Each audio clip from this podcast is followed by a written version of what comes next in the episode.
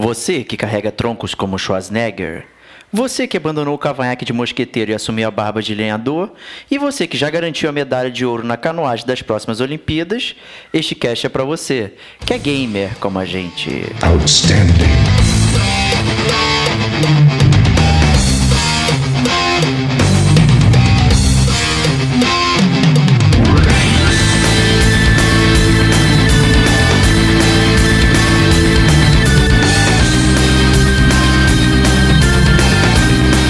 Diego Ferreira, É, comprou na pré-venda por 289 reais aí, digital, né? Pra... Rodrigo Estevão, Falei, caralho, Kratos! E de repente, ah não, Kratos.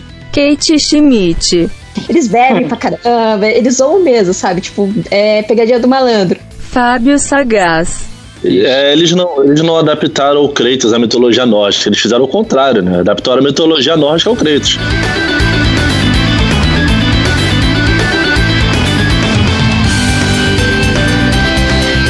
Este é o Gamer como a gente.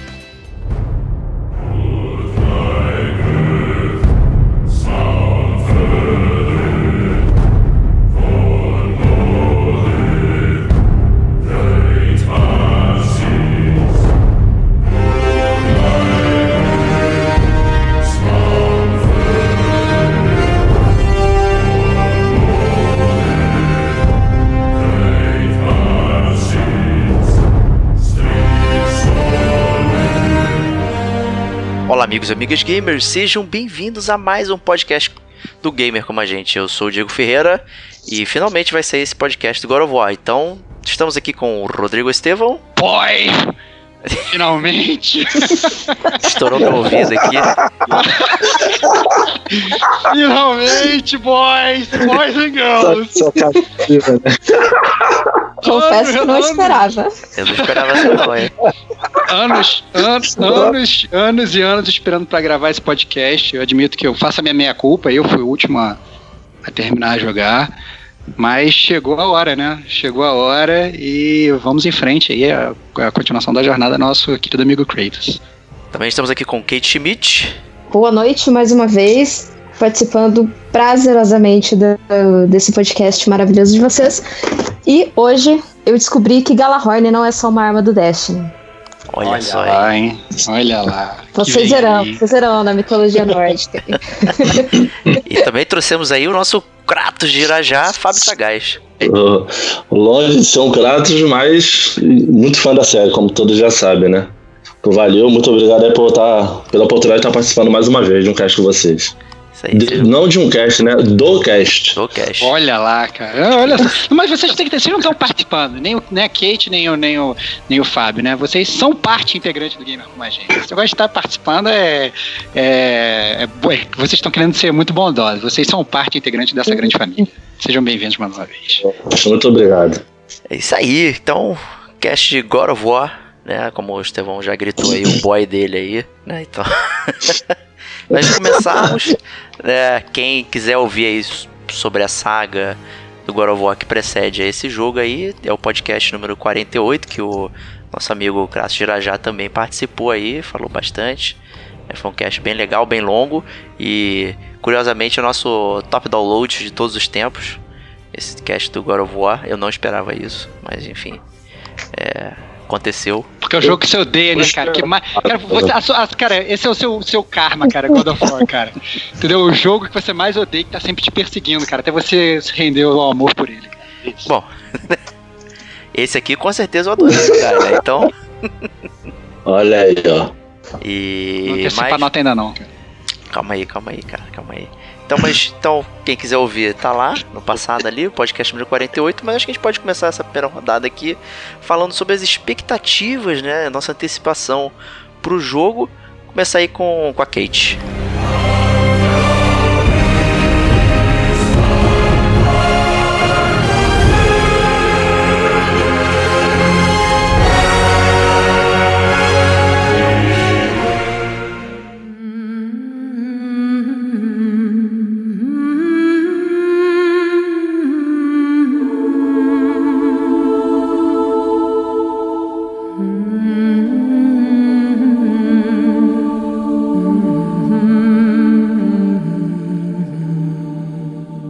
Para mim foi até uma, uma surpresa, né? Porque eu não tava acompanhando muito bem a, a o God of War.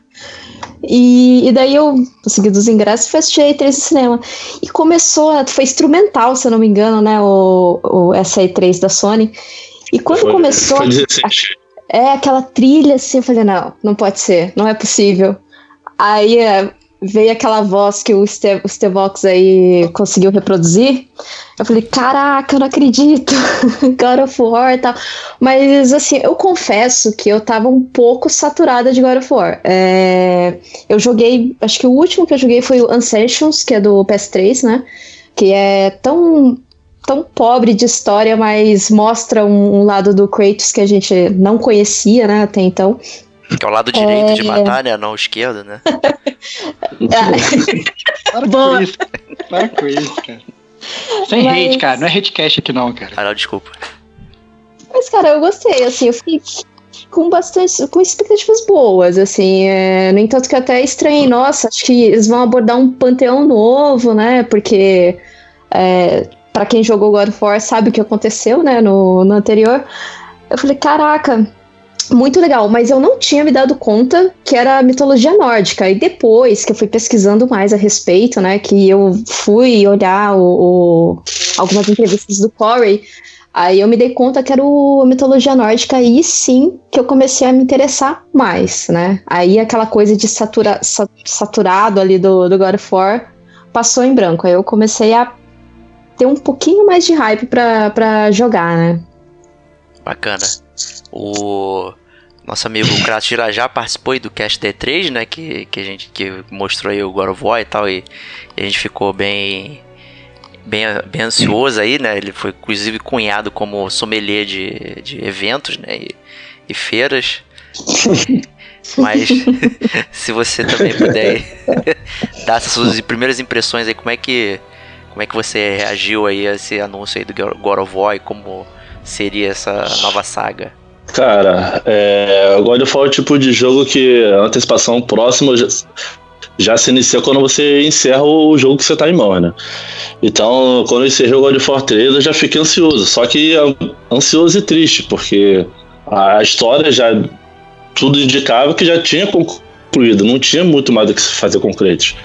E a prova disso foi o Ascension, né? Que foi aquele foi aquele baque de não foi bom, não foi nada do que se esperava. Como eu disse aqui anteriormente, não estava à altura de um God of War. E para ser sincero, eu imaginava que era um jogo que a Sony ia deixar na geladeira.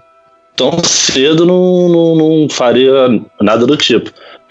E realmente, para mim, eu já tinha, só que aí no decorrer do tempo, eu já tinha ouvido algumas notícias que a Sony Santa Mônica tinha falado que estava produzindo um jogo que provavelmente poderia ser God of War mas não tinha nenhuma confirmação oficial, então eu não estava no cinema, né? Mas em casa mesmo no dia, quando eu vi, eu.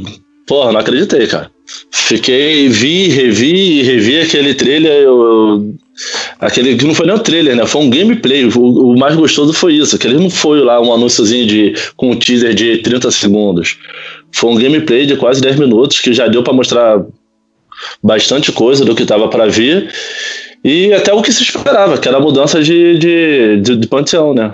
Porque, a, como eu disse aqui antes, a, a Grécia já estava meio que esgotada. E foi isso aí, cara. De lá pra cá foi contando os dias, até o lançamento. Justíssimo.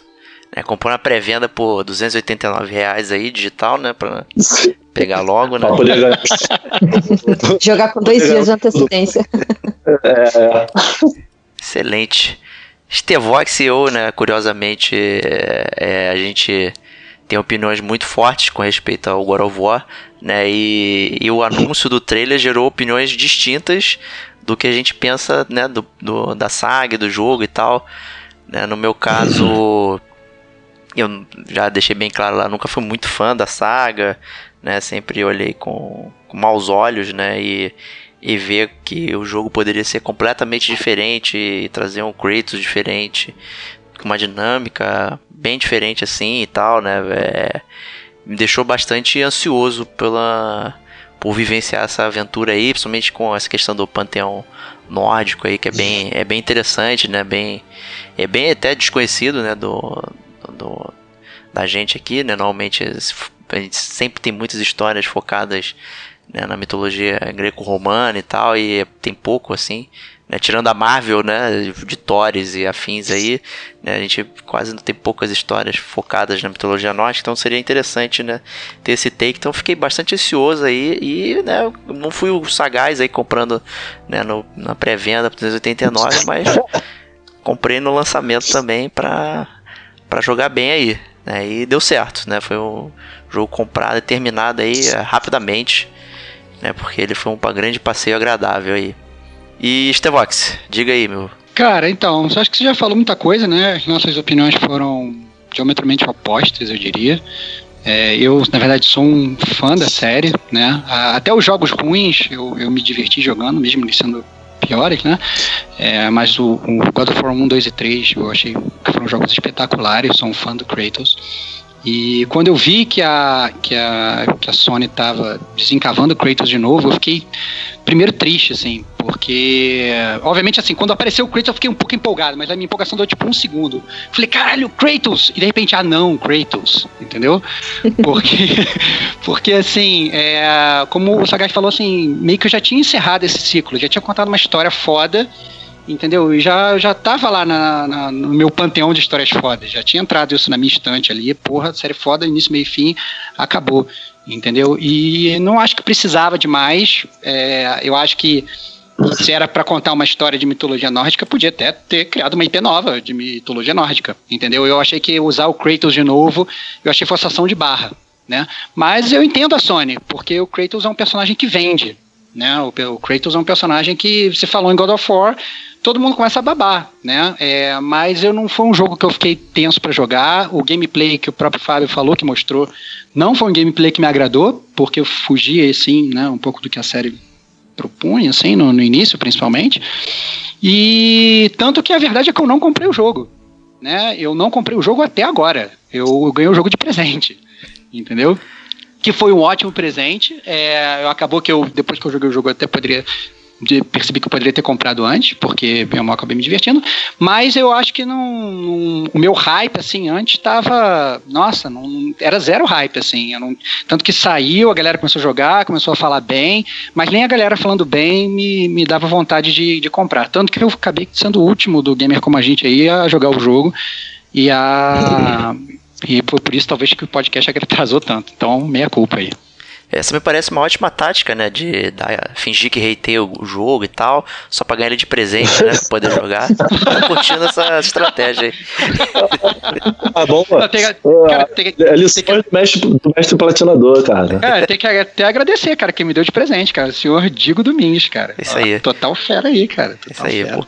Pô, aí digo, eu tô, tô odiando Nino Kuni 2 aí, cara. Não, não vou conseguir nunca jogar isso é, Eu tô odiando Red Dead antes de lançar. é, é, muito bom, muito Mas bom. é isso aí, né?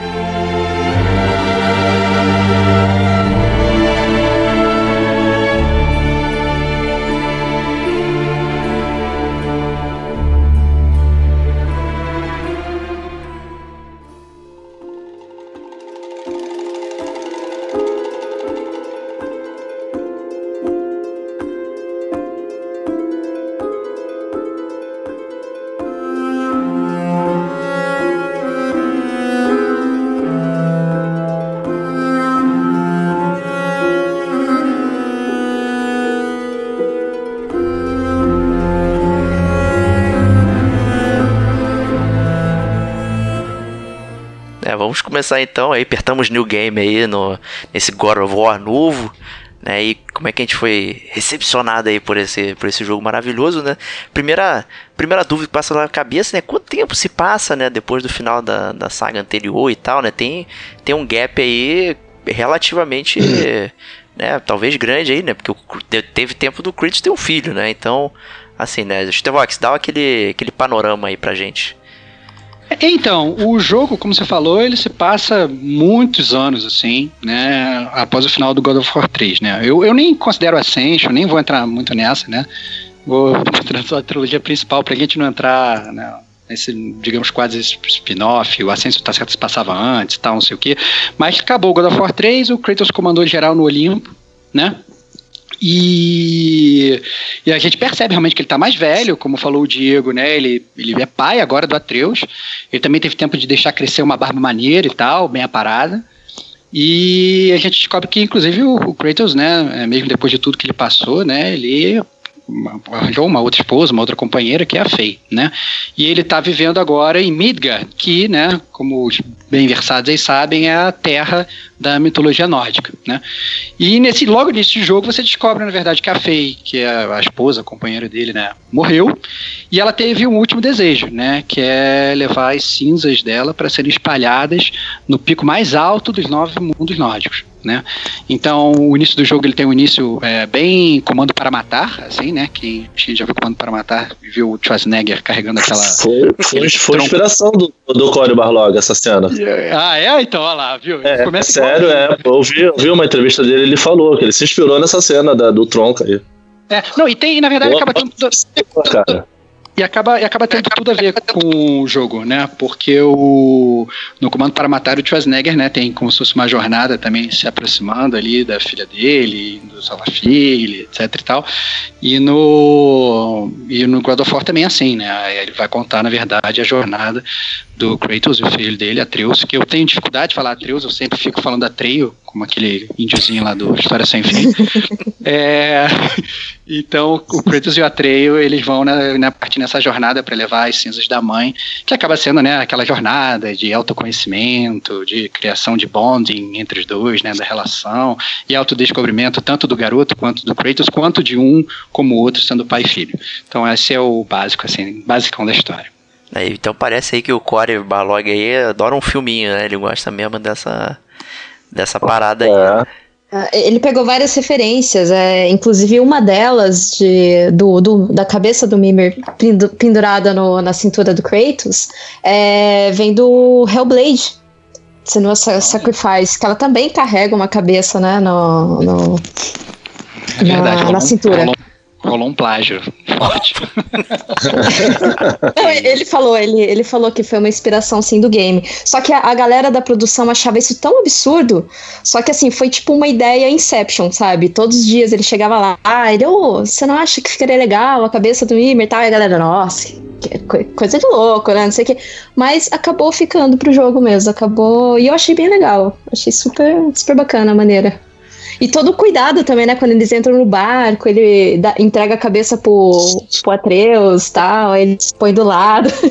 Acabou que né, a inspiração do Core aí já vem de longa data aí lá em 2012 aí quando ele ingressou na Crystal Dynamics para trabalhar no novo Tomb Raider na época e ele Isso. queria muito colocar né, essa questão da câmera em plano sequência e tal e tentar fazer um jogo bem cinemático, que a, a, câmera acompanhava sem corte toda ação, toda movimentação que, que é, requer uma direção artística, né? E, e, um trabalho, né, até digamos, bem diferente do que existe em games, né? Que existe um controle muito grande em cima da câmera por parte do diretor, né? E não por parte do jogador, né? Então é pensar de onde vêm os inimigos e é, onde são as cenas, onde está o personagem, o que, que você está fazendo, né? requer toda uma dinâmica aí que é, foi bem complicada, né? E na época vetaram ele, né? Mas ele guardou isso aí no coração e, e conseguiu, né? Voltando aí pro, pro Santa Monica Studio, implementar essa parada aí do plano sequência aí.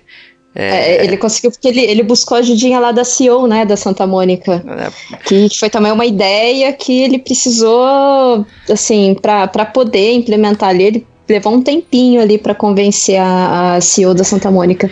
Aí ela deixando, ele resolveu fazer, mas o pessoal também achava uma ideia bem absurda, né, que acho que é um take só, né, que o pessoal fala que é.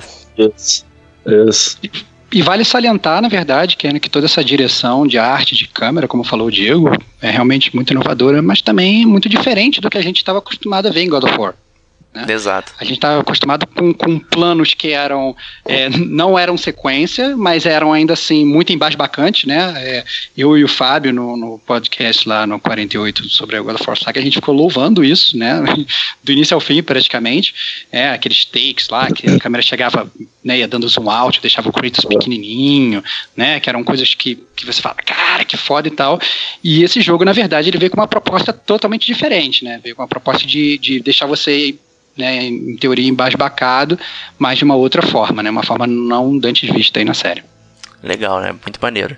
Né? E curiosidades aí sempre do, do jogo, né? O diretor de arte aí é o Rafael Grassetti, né? O, que é um brasileiro aí. Ele trabalhou toda nessa concepção aí do, do novo Kratos e dos outros personagens do jogo, assim. E ficou bem legal que ele pegou o trabalho original e, e deu, deu uma envelhecida maneira, né? Do Chris faz sentido, né? Perdeu aquele, como você falou, perdeu lá o cavanhaquezinho, né? Jovem, já ganhou essa barba de lenhador, né? Pra acompanhar lá o, o machado dele, né? Pra fazer todo esse. fazer o esquema. Então, o trabalho de arte do jogo é fantástico aí, merece também aí o kudos, né? Por, pela essa questão, porque acho que uniu bastante. Né, e até aproveitando no, no, início do jogo é legal, né? Porque quando você dá new game, né? É, é tudo muito suave. O jogo começa direto da, da, da, tela, né? E vai aparecendo o nome do, dos dubladores, né? No caso, se você estiver jogando em uhum. português, aparece o nome lá do Ricardo Juarez e tal. Se tiver em inglês, vai aparecer o nome da, da galera em inglês também. Então é tudo muito cinemático né, que causaria inveja aí ao David Cage aí que sempre tenta fazer um filme e nunca consegue, né? E aqui Aqui... Alfinetadazinha de leve, ah, né? Opa, tic, tic, tic, toma aí. Mas o, eu gostei muito dessa premissa aí, né? Da, é, do, dessa jornada, né, de crescimento e tal, e a premissa do jogo, né, só ser essa questão do de levar as cinzas, né, pro topo da montanha mais alta e tal. Então é tudo tão muito simples, né, e, leva você para tantos caminhos, né, que, que é, é muito legal mesmo. Eu, eu curti bastante. Inicialmente fiquei só um pouquinho temeroso, né, pô, eu não, apesar de ter visto aquele gameplay original, não tinha visto o gameplay full, nem tinha lido resenhas, não li nada, absolutamente nada sobre o jogo, então tava preocupado com a Atreus ser um, um Scott Mission meio meia bomba, né, de te atrapalhar e tal, não sei o que, mas ele também foi bastante bem implementado também como gameplay, não só como parte de história, então bem bacana mesmo.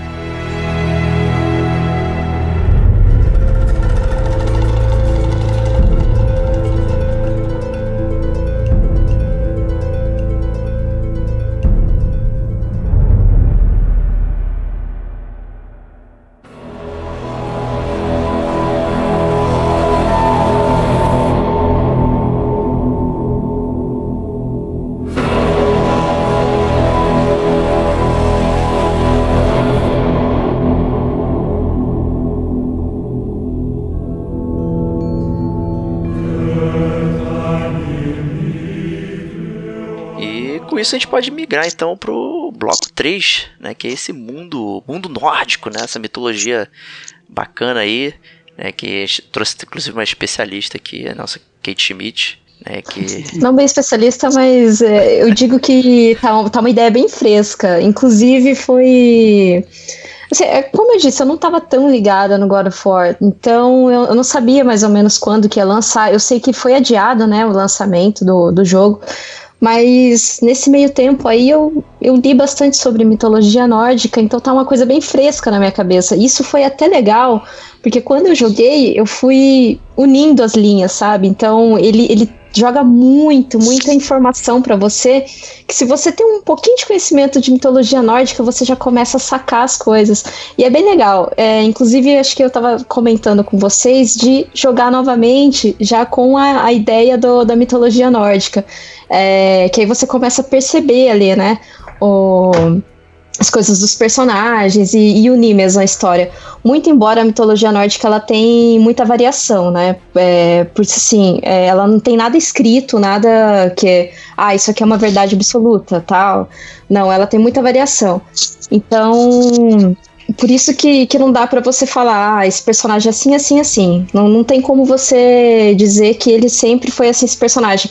Então, por isso que dá pra, pro, pro pessoal do jogo ter uma abertura aí de, de, de mudar, né, os personagens. Não, não seguir totalmente como o personagem é na mitologia. Diz aí pra galera o livro que você leu. O livro ele chama, acho que é mitologia nórdica mesmo. É, eu não vou lembrar do autor. Você lembra do? É o Neil Gaiman. Ele, é, ele chama mitologia nórdica mesmo. Acho que quando você já bate a pesquisa para livro, ele é o primeiro que aparece. Ele é bem resumido. Ele não, não conta todas as histórias, ele conta só algumas histórias de alguns deuses. É, é bem legal, porque a mitologia nórdica, eu acho que de todas as mitologias, ela é a mais. onde os deuses são mais filhos da mãe, assim, sabe? Porque eles são meio zoeiros. eles bebem pra caramba, eles zoam mesmo, sabe? Tipo, é pegadinha do malandro. Então é, é divertido, é uma leitura gostosa, sabe? Até engraçada. E, e assim, você percebe que o Thor nada mais é que um bêbado fanfarrão, né? Então, é totalmente diferente do que a Marvel põe ali. Mas é, é como eu disse, são variações e variações. Que pra mim foi um choque aí, essa questão do. Que meu, meu contato bem maior com mitologia nórdica era, era o, o. A Marvel, né? E aquele jogo Valkyrie Profile, né? Lá do antigo PS1, né? Então, eu, é, foi meio chocante ver alguns personagens que você tem uma imagem meio estabelecida na sua cabeça, agindo de forma completamente diferente, né? Foi, foi estranho, né? Me acostumar com isso, né? Mas, é, vambora, a gente é, tenta emergir aí no mundo que está sendo oferecido e tal, né? Então, é, eu curti eu, bastante. Eu, assim, é, eu, eu já acho que eles levaram essa livre interpretação, assim, muito além, assim do que eu achei que eles fossem levar, assim, por exemplo, o próprio, é, a gente vê no jogo vários personagens, né, mas um dos, dos principais personagens é o Baldur, né, que na mitologia nórdica ele é o deus da luz, da pureza e do perdão, é, né? O cara é bonzinho, né? Na não, mitologia não, o cara é bom, ele, é, ele, é bonito. Cara, não, não, não, eu acho que o ponto principal assim, o cara é o deus do perdão, entendeu? E se tem uma coisa que ele não faz o jogo todo, é perdoar, né? É, o cara tá revoltado no jogo. Absurdo pela mãe dele o jogo inteiro, assim. Então, então assim, eu acho que é, eles realmente, assim, se utilizaram da, da, da mitologia nórdica, entretanto foi bem realmente a mão livre. Né? Eu acho que o jogo acaba sendo é, mais até sobre o Kratos mesmo, entendeu? Do que sobre a própria mitologia nórdica. Eu acho que eles usaram porque é, você reconhece né, os personagens e você acha é, legal e tudo. Inclusive, obviamente, vocês tiveram uma preocupação muito boa, né? A Kate já chegou a falar do Mimir, né? E da questão do barco. Então, é, o Mimir é um personagem que você encontra durante o jogo e aí né, você fica carregando a cabeça dele de um lado para o outro. E toda vez que você entra no barco, que acontece bastante durante o jogo, né? É, ele, né, ele faz questão de iniciar uma história nova e, e, contar um pouco mais sobre a mitologia e tal, não sei o que, e você interrompe ele de falar, porque você vai salt, saltar no barco para matar uma porrada de gente, ele fica meio bolado contigo. E, mas aí, né, toda vez que você entra no barco, ele vai contando. Então, o, o, os, os caras, por mais que eles tenham tido essa mão livre, eles bem ou mal tiveram a preocupação de botar algumas coisas mais canon ali, né? Então, eu acho que foi bem legal nesse sentido. Mas, assim, que, assim os caras, o meu ponto é, os caras que forem, assim, realmente fanboys de mitologia nórdica, podem às vezes ficar um pouco né, ressabiados, porque é uma, é uma releitura, digamos, tanto do Kratos, né, quanto da, quanto da própria mitologia nórdica. É, eles, não, eles não adaptaram o Kratos à mitologia nórdica, eles fizeram o contrário, né? Adaptaram a mitologia nórdica ao Kratos. Isso aí, isso aí. O, boa, é, pô, o próprio, o próprio Baldo não ser, ser, ter aquela, aquele rancor todo é a prova disso. Que eles pensaram, pô, de que, que vale um, um, um deus legalzinho pra, contra o Kratos. Não vale de porra nenhuma. Então vamos botar um cara aqui puto da vida, cheio de ódio, e para bater de frente com o Kratos, que é esse tipo de deus que a gente quer. E foi o que eles fizeram. Mas o, o, o, que o pessoal tem dito é que a presença do Kratos, ele não pertence àquele mundo. A presença dele ali tá alterando todo o ciclo da, do, do mundo de Asgard, né? Então, é, o que o pessoal tem dito é que como ele é espartano e ele não sabe se como ele chegou naquele mundo, naquele panteão, ele alterou muita coisa. É, é. No entanto, que o, o que, que acontece? A presença dele tá acelerando o Ragnarok, que a gente vai falar um pouco mais pra frente aí. Exato. É, é, a gente até percebe, né, que o mundo é completamente desolado, né? As vilas estão destruídas, né? Os, os, humanos, né? Inexistem, aí você não, não encontra, né? Personagens humanoides aí, você só vê monstros, destruição e tal, né? Então é, é ele realmente tá, se passa no mundo isolado aí, né? Até porque, né, se você botasse é, o, elementos de RPG light, né? O Kratos visitando uma fazenda, né? Batendo papo e tal, né? Não sei se Ia, ia ser legal, né? É, é, da mesma forma que ficaria estranho ele ser super paizão, né? Se, é. se tivessem colocado um crate super paizão ali, ia ser repente bem assim, esquisito pra gente que não tá acostumado, né?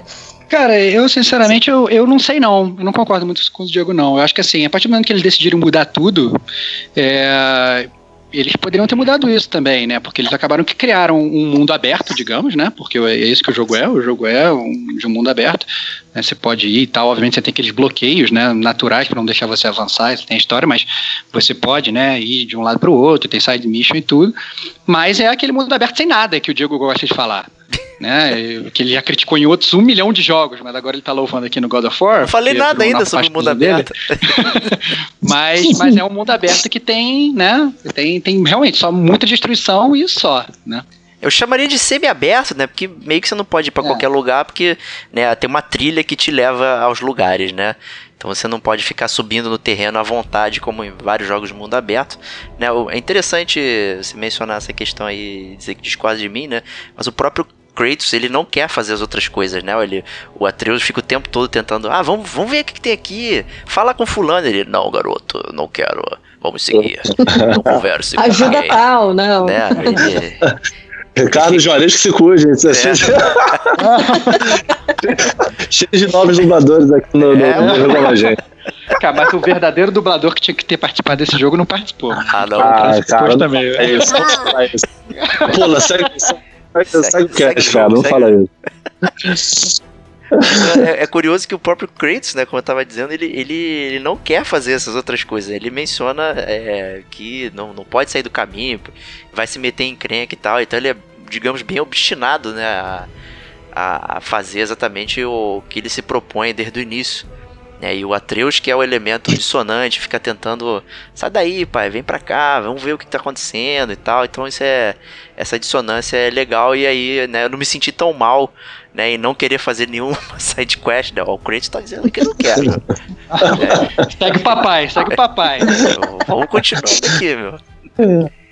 Então é, é, bem legal aí, né, o mundo, né, esse mundo semi-aberto. Então a gente, né, tem algumas coisas que a gente pode fazer aí, né, Starbox, né, apesar de ser isolado, né, ainda assim, né, tem side quests e tal, enfim, né, Starbox. Tem, é tem várias Fat Quests, tem. É, que você encontra uns espíritos, eles ficam falando, ai, eu tenho um probleminha lá, vai lá e mata o meu, meu filho que me matou. Você podia lá pegar pra mim? Super relevante pra história, pra não dizer o contrário, né? É, eles realmente é, botaram. É, eles, eles, não, mas é, mas é como, é como o Diego falou. É, a, esse lance daí é, é, é o Kratos não tá nem afim de fazer porque nada, é coisa do tipo, ele vai falando isso pro garoto. Só que aí, aí, tanto que às vezes quando ele resolve fazer alguma coisa, o garoto fala, e agora, pai, você quer fazer? Aí ele responde, não, é, estamos apenas atrás de recursos. Ponto. A história é que se exploda, que realmente não tem nada a ver. Até isso eles usaram uma maneira de, de deixar claro que você não tá fazendo aquilo ali para poder é, angariar mais nada pra história, entendeu? É só para atrás de recursos mesmo, para poder melhorar mas, o personagem. Mas eu acho que essa é justamente a crítica minha, eu diria, né? Porque eles poderiam ter sim criado side quests relevantes, né? Como a gente vê em outros jogos, né? Tipo Witcher.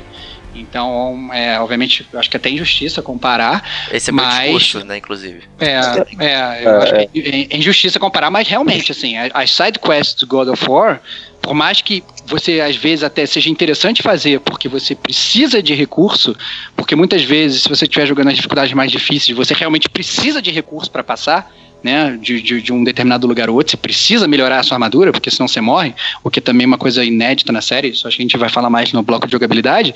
É, as Fat Quests, elas são totalmente sem substância. É, é, você pode ter uma ou outra que são mais legalzinhas né, e tal, você pode ter uma ou outra que, que pode até fazer referência aos jogos anteriores, que eu achei bem legal. Então, por exemplo, tem uma, tem uma side quest, tem, tem, na verdade tem, uma, tem um tipo de side quest que é uma side quest que fala sobre é, é um, um, capitão e um barco, né?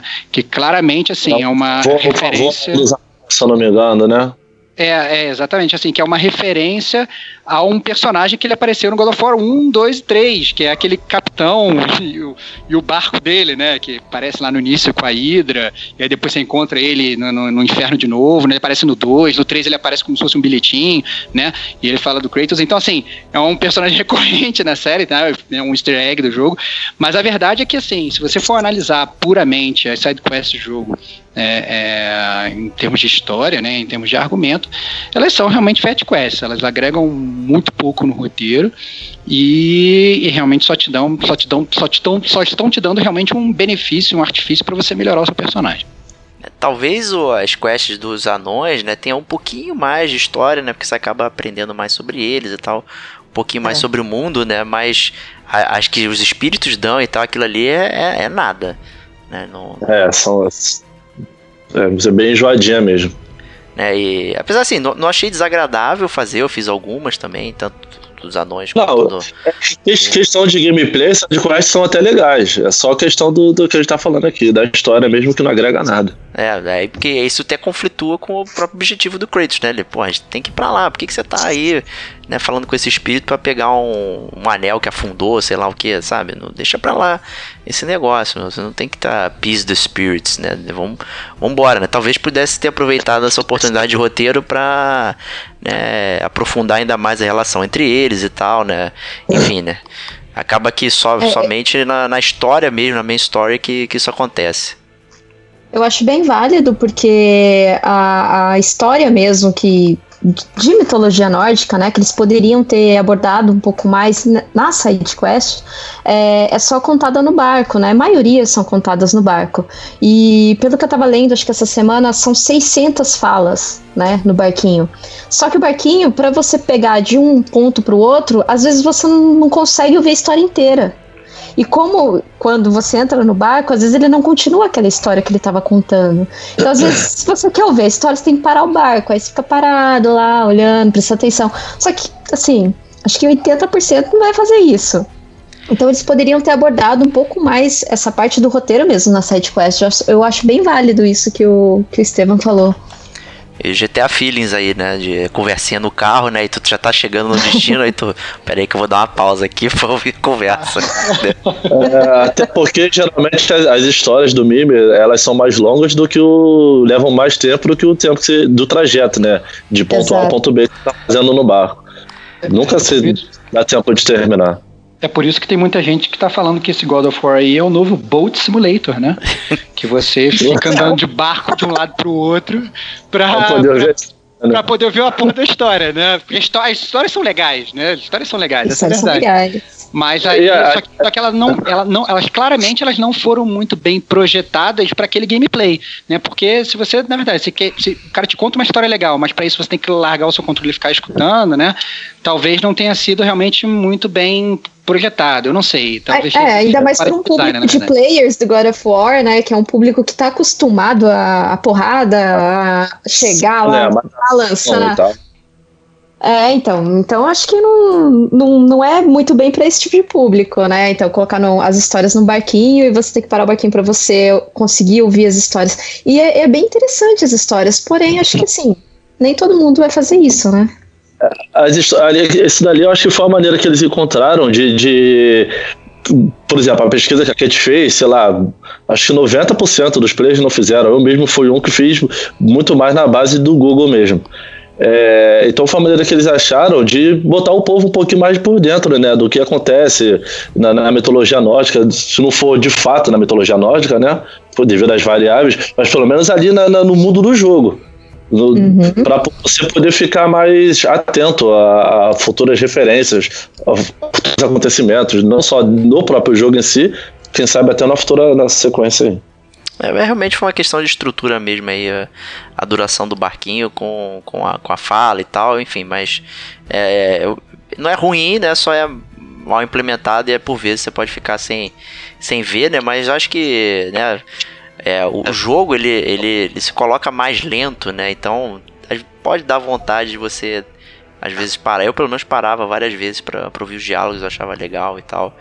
É, em vez de ter toda aquela pressa de sair correndo e matar a próxima pessoa e o, enfim, né, é um jogo muito mais intimista.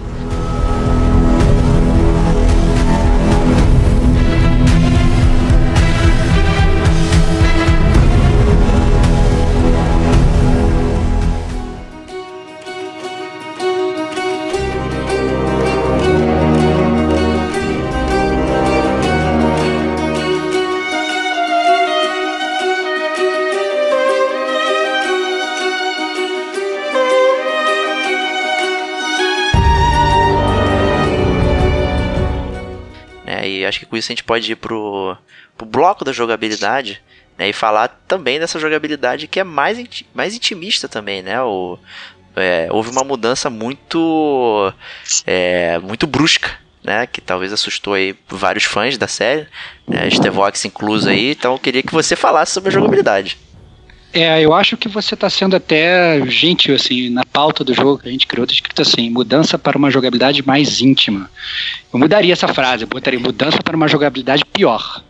Opa, isso aí é polêmico, hein? Eu acho assim, é, É, polêmico. É polêmico, polêmico. Não, eu entendo que é polêmico. Eu acho que assim, a, é, a jogabilidade do, do, do jogo antes ela me agradava muito, assim. Era um, era um hack and slash característico, né?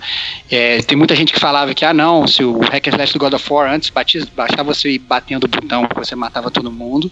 Isso não é verdade, principalmente se você jogasse nas dificuldades mais difíceis, né? E, mas ele era realmente um jogo que eu achava que, o- que os combates no geral eram mais épicos, até também por conta dessa questão da câmera e tudo. É, e isso na verdade mudou muito nesse jogo, né? Porque a câmera ela se aproximou, né? Até para seguir a linha do take só que a gente falou, ela é uma câmera over the shoulder, né? Você vê o, o Kratos ali da ocupando ali um terço da tua tela aí da cintura para cima, né? E e, é- e é- e realmente mudou muito, porque antes até eu acho que também em- faz parte um pouco assim do roteiro do jogo, porque o Kratos antes ele, né, ele era muito mais ágil, eu diria, né, porque ele era mais jovem. Trazer isso um pouco também pro gameplay do jogo, então você percebe que ele não tem também aquela velocidade que ele tinha antes, né. É, tá certo que durante o jogo acontece algumas outras coisas, né, você tem acaba tendo outras opções de arma e tudo, que eu não vou entrar aqui agora, a gente pode falar mais na zona de spoilers, que melhora bastante o gameplay, eu diria, melhora muito assim. Mas ainda assim, eu acho que não chega aos pés do, do- da jogabilidade original. O- Você achou que o Machado, né, trou- trouxe essa lentidão né, pro jogo, né? Porque. Eu, é, eu, eu, eu acho que assim, em termos de jogabilidade, acho que mudou muito, e tudo. Né? Eu acho que assim, o Machado trouxe essa lentidão. é, eu acho que a- os próprios inimigos eles trouxeram essa, essa lentidão. Eu acho que antes você tinha, é, não no God of War 1, mas mais no 2 e no 3 você tinha inimigos mais variados, você tinha um combate que era mais dinâmico, você tinha. Nesse God of War você tem aqueles milhões de inimigos que se repetem, você tem um troll grande carregando uma, um, um pilar que Ah. aparece 75 vezes no jogo, né? É, e no, então, assim, eu acho que assim, no, no God of War 3, por exemplo, se você for comparar, você tinha uma variedade melhor de inimigos e matar os inimigos me satisfazia muito mais do que me satisfez nesse jogo, né? Então eu acho que o, o combate antes eu achava melhor. Eu acho que essa é questão de feeling mesmo, né? Então eu achei que o combate ele realmente ficou muito mais arrastado, lento e só em matar. Travado, né? Ficou uma coisa É, travado. Travado, travado, assim. É, é, e que- mas assim, realmente me pareceu mais genérico mesmo. Eu achei o combate um combate de jogo mais genérico. Mas o que mais me perturbou na mudança de jogabilidade não foi isso, não foi o combate, assim, porque bem ou mal, como eu te falei, assim, como eu falei pra vocês, eu acho que assim, a partir de um certo momento do jogo, você consegue outras armas e melhora, né? O, o para mim a pior parte foi essa necessidade de criar um, uma- um negócio de RPG, de você ter que é, melhorar a, a, a arma, melhorar a armadura do seu personagem para você chegar em um determinado momento e poder matar os inimigos. Antes, você tinha isso, né? Você, você ia evoluindo lá no God of War anteriores, as suas lâminas do caos, você ia evoluindo os poderes, mas ainda assim, você não se sentia travado caso você não evoluísse. Era uma coisa muito assim, é, corriqueira. E nesse jogo, não. Você tem que evoluir parte por parte da armadura. Você tem que, ah, não, agora eu vou trocar de armadura ou eu vou evoluir a armadura que eu tenho, né? E, e se você não, não, não, né, não tiver o equipamento perfeito, você vai chegar numa, numa, num combate, não importa o quão fodão você seja no, no, no combate, o quanto você tenha. é, tido uma maestria já nesse novo tipo de gameplay, você não vai conseguir matar. Você vai ficar uma hora de longe lançando o seu machado, porque se o inimigo chegar perto de você e te dar uma porrada, é um hit kill. Entendeu? Isso pra mim é uma falha de design absurda. Que não ocorria antes no, no God of War, entendeu? Antes no God of War você jogava e você sabia, não, se eu- for bom, eu vou comandar esses caras aqui todos, foda-se. Nesse não, eu tenho que virar, eu tenho que fazer o Kratos virar um bundãozinho de longe de trás de uma árvore, tacando o meu machadinho e chamando ele de volta. Então, eu achei isso assim, que vai até contra o que o próprio Kratos é. Então, eu achei uma falha de design, de jogabilidade bem ruim. É isso aí, eu concordo com você. Essa questão do. É o bingo do jogo de mundo aberto, né? Tem que ter side quest, tem que ter não sei o que, e tem que ter elementos de RPG, né? Acho que é, é a parada que sempre ocorre, né? Mas pra trazer elementos de RPG, o jogo tem que se colocar como tal, né? Como já se supracitado aí The Witcher, né? Entre outros. Né? E o God of War sempre foi um jogo sobre precisão, né? Sobre você saber utilizar o sistema de batalha, que é um jogo sobre o sistema de batalha, sobre a jogabilidade, né? A seu favor. Então a sua técnica, né? Ela dita o ritmo do jogo, né? E, e essa questão de você ter os equipamentos, que não é só uma questão de estética, ele acaba sendo também de poder, né? Isso atrapalha bastante a evolução, né? Às vezes você não tem dinheiro, aí tem que ficar procurando, né? Aquele hack silver, BBB, aí tu vai monta monta armadura, aí pô essa armadura não é boa, compreado e tal, sabe? É o tipo de preocupação que o Kratos obviamente não teria, né? Ele, ele mataria, sei lá, um urso, arrancava a pele e botava lá coberto, tá bom. Vambora, né? Não tem, não tem muito estresse. Então, ele, ele é um, RPG muito minucioso, né? Que você tem tipos de armadura, tem armadura que favorece o ataque, armadura que favorece a defesa, né? E você tem o cinto, você tem a abraçadeira, né? Você tem uma série de coisas, né? Que são minuciosas e cada uma você pode evoluir, né? As runas que estão dentro. Então, é, acaba sendo muito overwhelming a quantidade de coisas que você pode fazer para evoluir o seu personagem, né? E, e, o impacto disso é muito forte no jogo, né? Então isso é, tem uma tendência a atrapalhar também. Isso aí realmente eu concordo que que, que eu que não, não achei legal, eu achei a jogabilidade boa, não achei, apesar de achar lento, eu achei legal, achei que fluiu bem, né? Você tacar o machado, de repente dar uma série de socos e puxar o machado de volta e completar, eu achei isso tudo funcionou muito bem. Eu curti muito essa jogabilidade mais mais, mais travada, digamos assim. Né? Mas a, os elementos de RPG realmente eu não curti muito não. E você, eu queria saber a opinião do Fábio, porque eu lembro que no início, né, eu já no trailer eu já tinha torcido o nariz pra essa parada, pra essa, pra essa questão do combate. Mas eu lembro que o Fábio, desde o início, mesmo ele sendo um, um fã da série, tão fã quanto eu, assim, né, a gente né, sempre se reconheceu como fãs da série, é, e sempre, né, eu acho que a gente gostou disso um no outro e tal, da gente ser fã da série, falamos sobre a série já diversas vezes, até em off-topic. O, o Fábio não, ele sempre se manteve assim, é, tipo, fanboy total...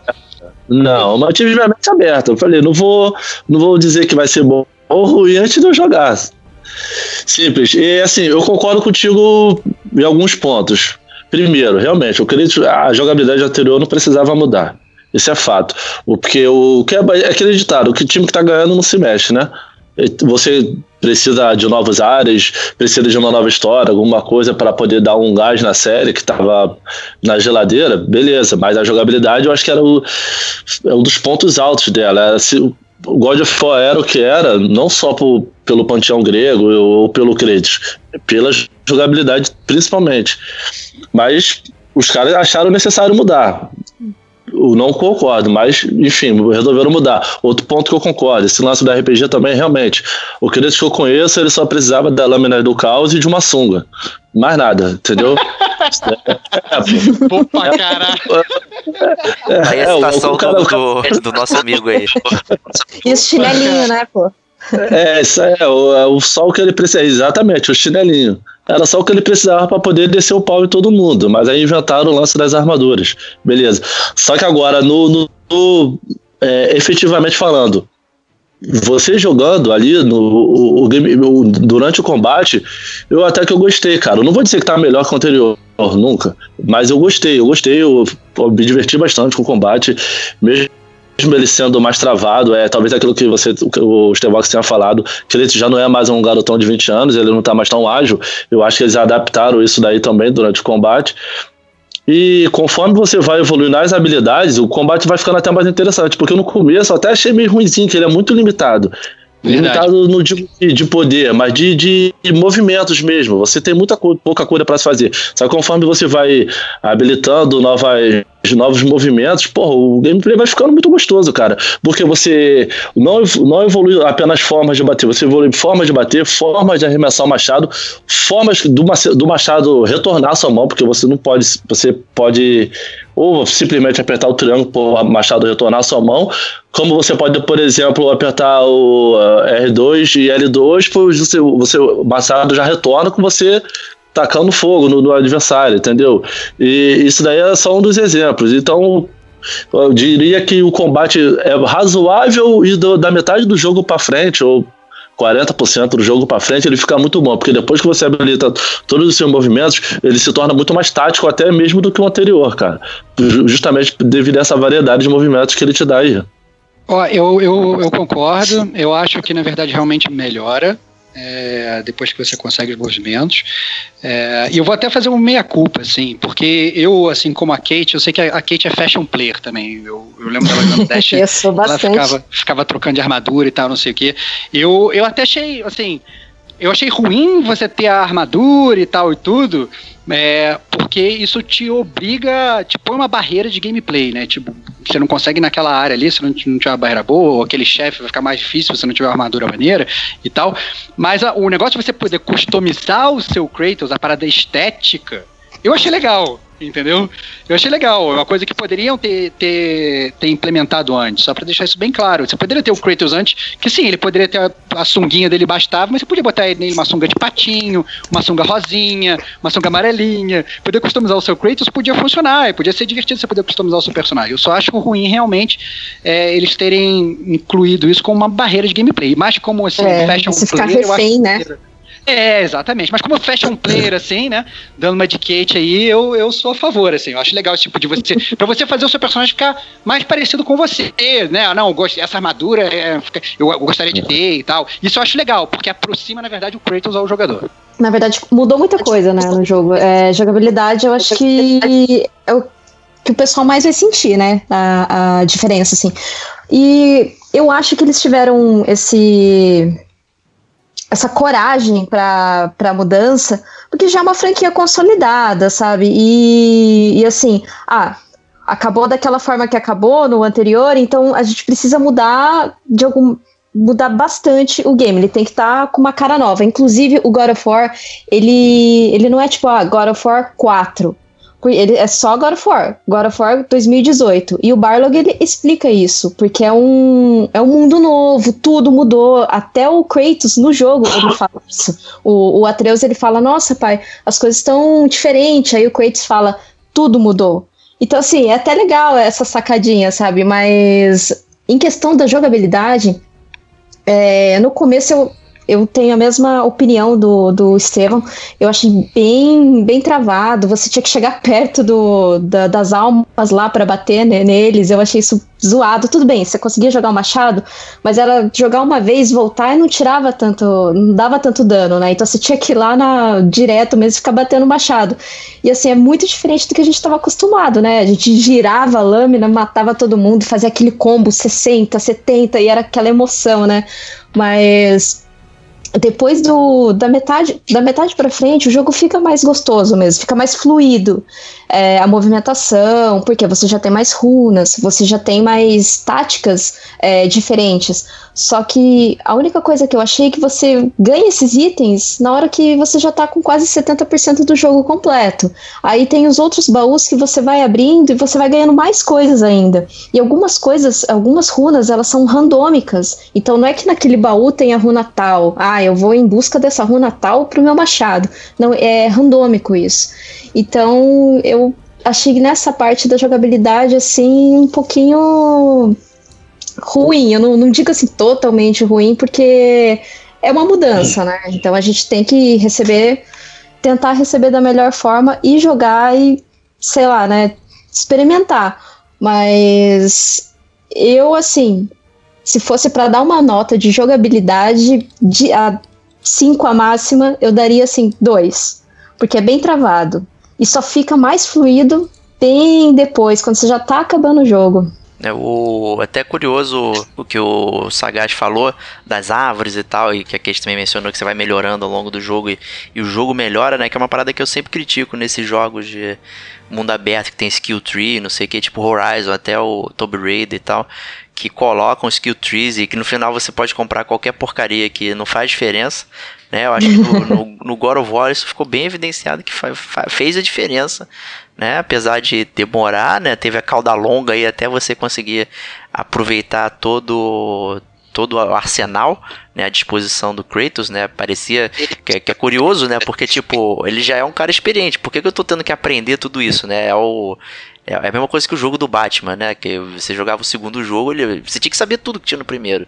Né? Ele tinha que pensar em coisas novas, né? Então, é, embarrear isso via é, pontos de habilidade que você compra não é talvez a melhor solução, mas pelo menos fez diferença quando você comprava e o jogo realmente ia soltando, você ia aprendendo novas coisas, novas táticas, e ficava muito mais variado, né? e, e eu acho que foi tudo. Ele acabou sendo suave ao longo do jogo. Você vai aprendendo, os inimigos vão ficando mais difíceis, vão fazendo mais coisas diferentes, só que você também sabe, né? E aí é, tudo funcionou muito bem, né? Só a curva foi muito longa, né? Ele, ele, ele começa bem, bem baixinho, de repente que ele sobe, né? Então. É. Mas ainda assim eu acho que, que, que eu, eu gostei. Eu gostei do combate. Não, eu acho que, que essa ruim, parte. essa parte aí de você ganhar as coisas é mais para depois você enfrentar as Valkyrias, né? Que, que são, são oito? São oito Valkyrias? São nove. São nove, tem a são mãe. Nove, né? tem a rainha, né? São Rainha. É. Que, que inclusive é até interessante a, a a Frigg, que é a, aquela moça que fica no pântano lá, que depois a gente descobre algumas coisas dela, ela era uma valquíria, né? Ela era a rainha das valquírias na mitologia nórdica. É, só que o Odin cortou as asas dela, né? tá engraçado isso. Mas o.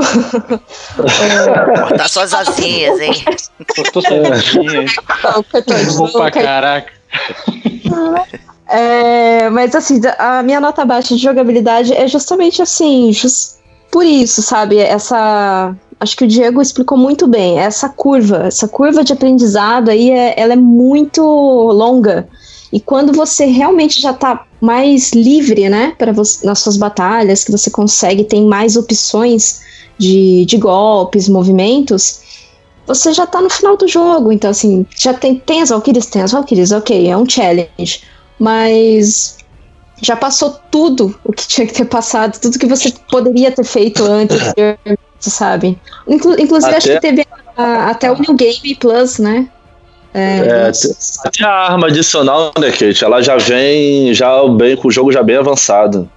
Exato, é verdade. É, eu, mas assim, só para não parecer que eu tô só criticando, assim, teve uma coisa que eu achei bem legal que eles fizeram é, nessa questão de jogabilidade. É, no, nos God of War antigos, né, a gente estava acostumado a ter os challenges, que eu sempre gostei muito assim, no jogo, né? É, sempre me diverti fazendo, sempre achei uma dificuldade muito legal. E eles conseguiram incorporar esses challenges à, à história né, a um mundo ali. Não é aquele negócio no menu que você vai, seleciona e bota lá challenges.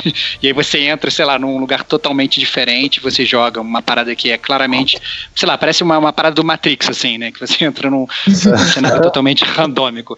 Eles não, né? Eles, como você passa a ter realmente nove mundos, né? E da, da mitologia nórdica, eles criaram dois mundos aí, que, era, que acabam sendo os mundos do challenge, né? E eu destaco em especial o Nilfheim, né? Que é onde tem um labirinto que é um labirinto roguelike, assim, que ele, né, ele tem umas armadilhas que eles mudam e tal, e aí você, na verdade, você tem que ficar jogando aquilo várias vezes, que acaba sendo meio que um grind, né, é meio zoado eu falar que eu tô gostando de grind, porque é, eu, não, eu não, não, não, sou muito fã, dependendo da forma como esse grind é feito, eu acho que o God of War deu um exemplo de como eu achei de um grind bem feito, porque você faz o grind e você não sente é, que você tá grindando, né, e você o combate vai, é bom, né, Starbox, pô. Aí, então, Cara, não é, não é, nem porque. Não, assim, quando você chega lá, e, e, e, e nisso, e, e, aí eu continuo a minha explanação. Quando você chega lá e você consegue fazer o labirinto, é porque você já tá no endgame, e aí o combate já melhorou bastante. Por N razões, porque você já tem outras armas e porque você já desbloqueou todas as habilidades, que a gente até falou. E eu concordo, eu falei, quando o Fábio falou que melhora quando você.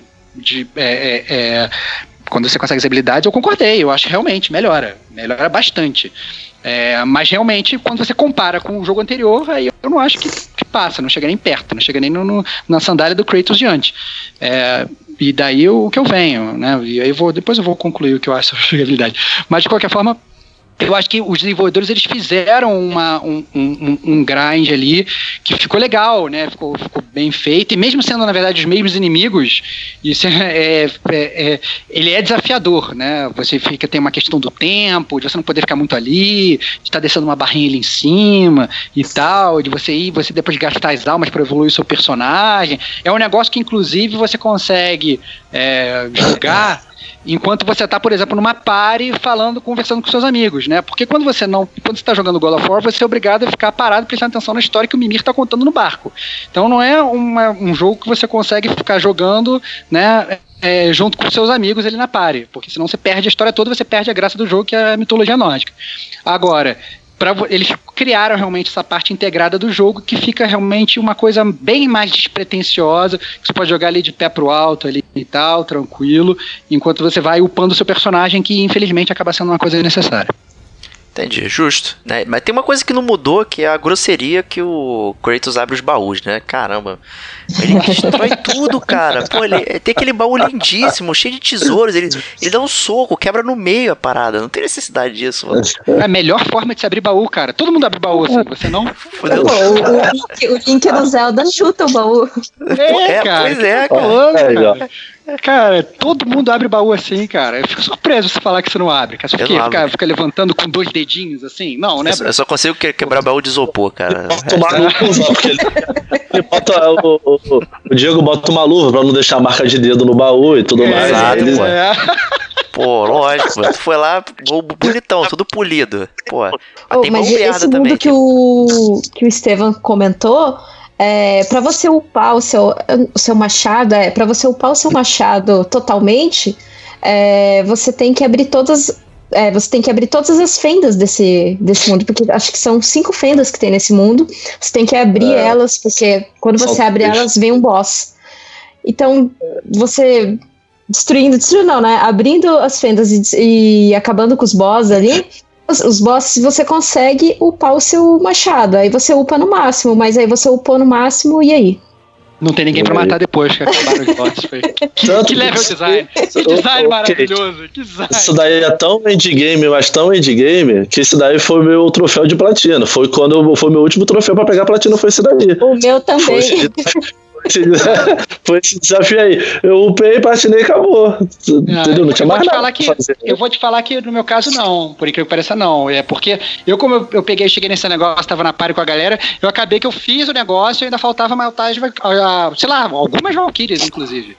Então, acabou que no meu endgame não foi esse não, meu endgame foi matar a Valkyria final lá. Mas ainda assim, eu entendo o que a Kate falou, porque depois que você conseguiu aquilo ali, o jogo já tá mole, já tá ridículo, né? Então não faz muito sentido você ganhar um, um equipamento super poderoso depois que você não tem muito mais o que fazer, né? É, Cara, mas também então é o seguinte, é, essa, essa upada aí também, pra ser justo, é, é só pra aumentar o, o dano do, do- da sua arma, porque as habilidades dele você já, já, já tinha desbloqueado todas. Antes disso daí, entendeu? Mesmo sem esse, esse upgrade final. É só pra poder aumentar dano, mais nada.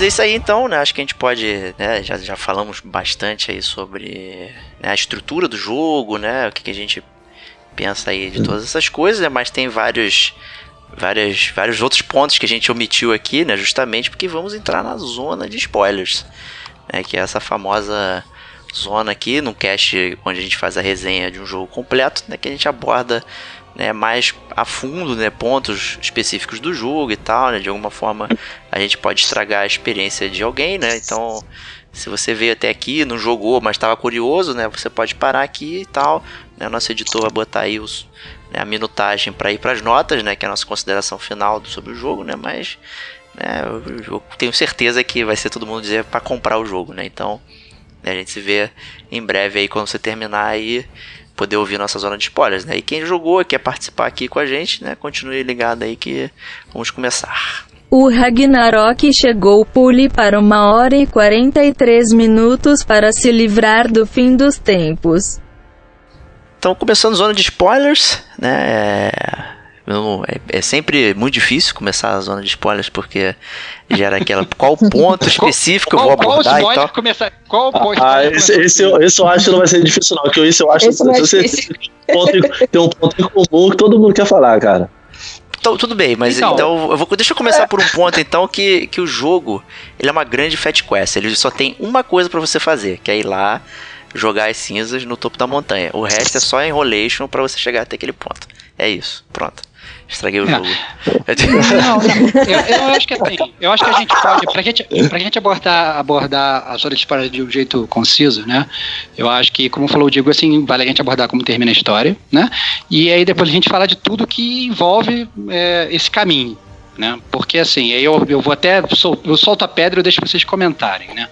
Porque na verdade na jornada do Kratos a gente falou lá no início do podcast que é, a sua missão é levar a, as cinzas da Fei pro, pico mais alto dos nove mundos, né? E aí você, tipo, no meio do jogo, assim, você chega no ponto mais alto de Midgard e fala assim, é, cheguei, vou comandar e tal.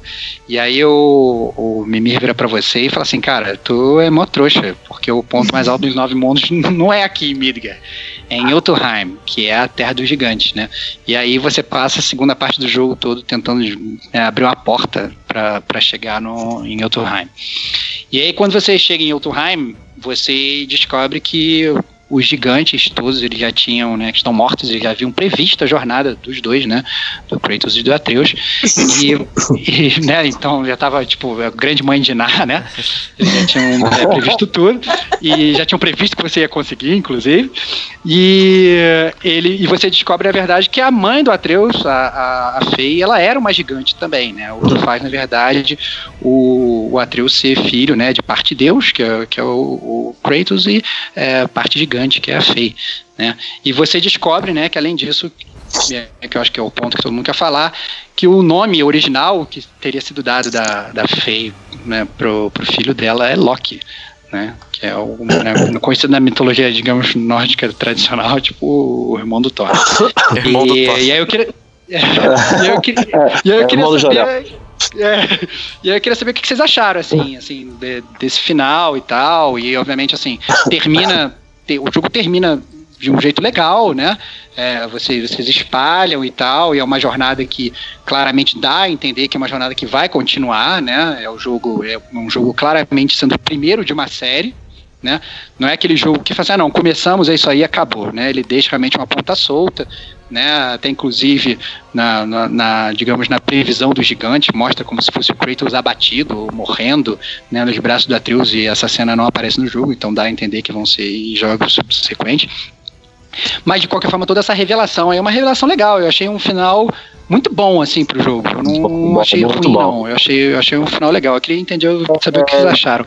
Diego, eu, você daí sua opinião aí, cara. Você eu, eu, eu até queria ouvir mais o próprio Kate e o, o Sagaz, né? Então vou, vou deixar um tidbit aqui de informação, né? Que parece que dentro da casa, né, do, do Kratos lá, né, tem as runas que formam o nome Loki, né? Então... Tem, tem é um easter egg maneiro lá que você pode pode ver e tal e enfim, né, para saber. Mas é assim, eu achei legal ele ser o Loki e tal, ter essa questão da dualidade, né? E isso próprio reflete é, no momento que, que o Atreus descobre que ele é um deus e ele vira um moleque, né? Fazendo merda e sendo babacão e tal, tomando esporro o tempo todo, né? E, ele virou adolescente, né? Ele virou adolescente de repente, né? Exatamente. Criança sendo criança. Não, é, não, e inclusive isso é legal, porque ele é, mexe no gameplay, né? Você manda ele soltar a flecha, ele não solta, ele fica não tipo, solta. Foda-se. É bem, bem bolado essa parada. Ele faz tudo de má vontade e tal. Eu só não gostei muito desse arco que ele foi mais focado na, na batalha e tal, né? E, e depois, quando ele volta ao normal, ele, ele só toma um berro, né? Um, um garoto lá e. E, É, pronto, e aí ele normal. volta falando, ah, não era eu, sabe? E isso ficou meio solto. Né? Ele di- disse, ah, não, não era eu não, não sei o que, que tava acontecendo. Meu corpo tava se mexendo sozinho, né? E, e gerou um, um, um dispositivo narrativo aí que não teve conclusão, né? Ele virou um moleque, de repente desvirou e é isso aí. Né? Vambora pra frente. Ah, Né? mas eu acho que Então, talvez, eu acho que, aí eu acho que tal- talvez nesse ponto específico, você esteja botando um pouco na a carroça na frente dos bois, assim. Talvez. Pensa em Star Wars. Pensa em Star Wars, por exemplo, o desenvolvimento do Darth Vader lá. Entendeu? Eu acho que eles querem fazer uma coisa nesse sentido. É que a diferença, eu acho que a diferença é que no Star Wars já sabia que o Darth Vader, que o Anakin Skywalker virar o Darth Vader, né? Mas eu acho que é isso que eles querem fazer, porque eu acho que esse desenvolvimento do Atreus eles vão continuar levando ao longo da série. Essa mudança dele, se descobrindo como Deus, é, não é uma coisa que foi só nesse jogo. Eu, eu acho pelo contrário, é uma coisa que vai se seguir nos jogos subsequentes. Acho justo. Né? Então. E vocês aí, Kate Sagaz? Kate, primeiro, manda brasa. É, só, antes da- Kate falar, só fazer uma pergunta pra ela mesmo. É, a Kate que tá mais por dentro da mitologia nórdica. Esse lance da, da, da clarividência, né? Sei lá, o- do- dos gigantes poderem ver um pouco do futuro, ou mesmo que seja de forma distorcida. Isso aí realmente existe ou é só no, no jogo? Não, na verdade, os gigantes eles são mais conhecidos como um, um povo muito inteligente, bem mais inteligente. No entanto, que quando Baldur ele bate na porta do, do, do Kratos no começo do jogo, ele fala: Eu imaginei você maior. Por quê? Porque ele imaginou que o, que o Kratos fosse um gigante também. Porque na mitologia, os pais do Loki é o Farbalds e a Laufey, que, é, que no jogo colocaram como Fei. Mas o nome da, da mãe do Loki é Laufey. E daí ele fala isso, eu imaginei você maior e mais inteligente, porque os gigantes são bem mais inteligentes. E, e o Odin ele sempre buscava essa inteligência dos gigantes, mas essa clarividência quem tem é o Mimir. Ele, ele, ele consegue dizer, assim, ele, é- ele era conselheiro, na verdade, de Odin. No jogo, o Mimir ele é inimigo do Odin. O, o que não acontece na mitologia. Na mitologia, ele é, ele é o ele é super amigo de Odin. E, inclusive, o, o Odin deu um olho pra ele, né? Pra poder beber um pouco da. da, da ali na, na Yggdrasil, onde tem, tem as águas da Yggdrasil. Se você toma um, um, um cálice ali da, da água da Yggdrasil, você consegue é, a maioria da. Não inteligência, mas a sabedoria, né? Da sabedoria dos mundos. Então, o Odin ele trocou um olho por isso. Então, um olho do, do Mimir é de Odin. É, e, mas essa clarividência mesmo é do, é do Mimir, não é do, dos gigantes, não. Os gigantes eles são conhecidos mais como uma- um, um povo mais inteligente, assim, bem mais avançado, digamos assim. O Loki, na verdade, a- os poderes do Loki é ele se transformar é, nas coisas, porque ele é conhecido como, não digo um ladrão, mas ele é uma pessoa muito. é boa de papo. Ardilosa. Ardilosa. Ardilosa, exatamente. E, e ele consegue se transformar em qualquer coisa. Pode ser humano, pode ser animal, pode ser inseto, qualquer coisa ele consegue se transformar. Inclusive, quando o, o Kratos ele fala é, pro, pro Atreus que ele é um deus, a primeira coisa que o Atreus fala é bem coisa de criança, né? Então quer dizer que eu posso me transformar num lobo? Então, assim, É, o jogo já te jogou isso, né? Ele já jogou isso. Ele foi jogando as iscas Já. ali pra ver se você mordiscava, É. né? Pô, o moleque é o Loki. Só que você acaba se perguntando isso na hora que a Jomungand aparece, que é a cobra dos mundos. Porque você acaba se perguntando porque ela é filha do Loki, a cobra dos mundos. Então você fica assim, nossa, mas se ela é filha do Loki, o que, que ela tá fazendo aqui? É, depois eu fui pesquisar e o- o- os próprios produtores mesmos falaram que, que pode ser porque durante a batalha do Ragnarok, a Cobra dos Mundos ela, ela luta contra Odin. E na mitologia nórdica, o- os dois se matam ao mesmo tempo. Ou seja, o Odin ele dá um. O Odin não, desculpa, o Thor. O Thor dá uma martelada tão forte na, na Cobra dos Mundos que, que ela morre, só que ela cai em cima dele e mata ele. Então duplicou aí. Trouxa. Que trouxa, que trouxa. Devia estar bêbado, né? Ah, Aí, o que que eles falaram? Que, que no jogo, o que, que pode ter acontecido? O Thor, ele bateu na Cobra dos Mundos e, e o- a porrada foi tão forte que aconteceu a mesma coisa que o Superman já fez aquela vez, né? Ele deu várias voltas no mundo e ele cons- conseguiu atravessar a barreira do tempo. E ela volta e por isso que ela fala que ela quer ajudar eles. E quando a cobra ela ouve a voz do Atreus, o Mimer ele comenta que a cobra come- é, falou pra ele que a, o Atreus pareceu familiar pra ela. Porque o Atreus Nossa, é pai da cobra do mundo dos mundos. Legal. Então, sim, tem essa ligação bem bacana. E ela é tão grande na mitologia, né? Na mitologia nórdica, eles contam que ela é tão grande, ela é tão grande, que ela dá várias voltas no, no próprio mundo, né? Porque a, o mundo ali da mitologia nórdica, ele é envolto de, de um mar. E a Yggdrasil fica no meio, unindo todos esses, acho que são nove ou oito mundos, não lembro, é, unindo todos esses mundos. E daí ela fica, os deuses colocaram, né, essa cobra dos mundos no mar, e, e daí ela fica com a boca dentro da própria cauda, comendo a própria cauda, porque ela cresce muito, todos os dias ela cresce demais. Então eles fizeram com que ela ficasse comendo a própria cauda. Isso na mitologia nórdica, né? No, no jogo, lógico, tem essas variações. Hum. E o Loki tem três filhos. Ele tem essa cobra dos mundos, tem a Hel, que ela é do mundo dos mortos, que acho que até visita, né, o, o mundo dos mortos no, no jogo. a gente chega aí É. no mundo dos mortos. E tem a Hel e o Fer, Fe- Ferrir, Ferrir, é, Ferrir, que é o lobo, que ele fica preso. Então, como Odin já sabia que esses três filhos do Loki, eles iam ter uma, eles seriam peças chaves no Ragnarok, então ele resolveu ter esses três filhos por perto, né, Pra pra poder, assim, de alguma forma aprisionar eles por perto. Controlar, controlar. Queria ser o, o controlador ali, né? É, aí é, no meu inimigo. Exatamente. Aí o, o ele fica preso, a Hel fica no, no mundo dos mortos, e quando vai acontecer o Ragnarok, aí a, a Cobra dos Mundos ela consegue se soltar, né? É, inclusive eles falam que quando inicia o Ragnarok é quando os mortos começam a andar pela Terra. Então durante o jogo, quando a gente vê muito aquelas almas, né, pedindo ajuda, aquelas almas te atacando, são os mortos andando pelas terras, pe- pela Terra. E quem deveria controlar isso é, seriam os elfos, os elfos da luz, né? Que eles que controlam isso. E quando o Kratos mata o elfo da luz, ele fala: você tá cometendo um, um grave, um grave erro. É o elfo Aí negro, na verdade, né, o, o Kate, que ele é o mata, elfo né? negro. É, não, É, não, o não. Eu, eu ia Ele até comentar essa parada cidade, do. né? Ele vai é. pra, pra aquela, pro mundo dos elfos da luz, eu acho que onde os elfos negros estão.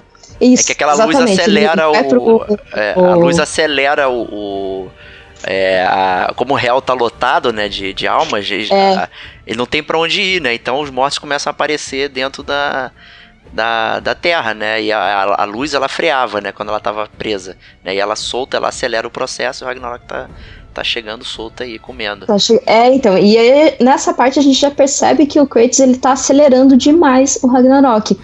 Então, por isso que essa parte temporal da mitologia nórdica ela é um pouco diferente do que normalmente o pessoal conhece, sabe? Justamente por, por essa, essa interferência que o Kratos tem no, na história. É, inclusive, eu acho que o. Que, que é bem interessante também, o- os anões. Um deles é, é azulzinho, né? O outro é o, o- o- e são irmãos, né? Aí o pessoal estava se perguntando, ah, mas por que o outro é azulzinho? E tem uma história na mitologia que conta porque ele é azul, só que no, no jogo ele fala que foi pela exposição de metais, né? Agora, a his- na história da mitologia nórdica é uma coisa absurda, assim, é uma coisa bem absurda, mas que se eu for contar aqui, a gente vai ficar até muito tempo.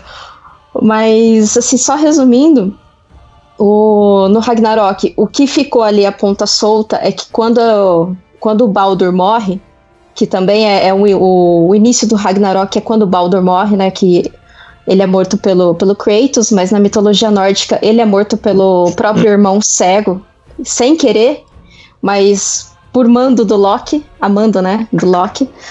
É, pela aquela flecha de Visco, né?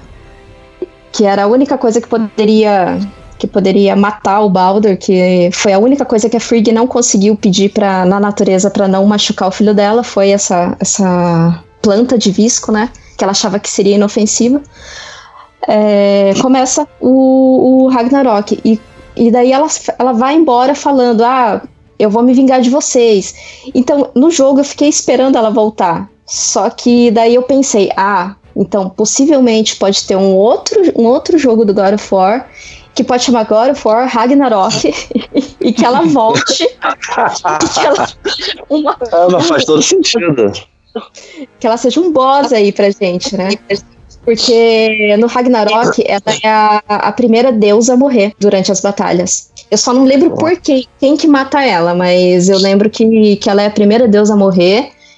E o quem mata o Loki é o dono da Galahorn.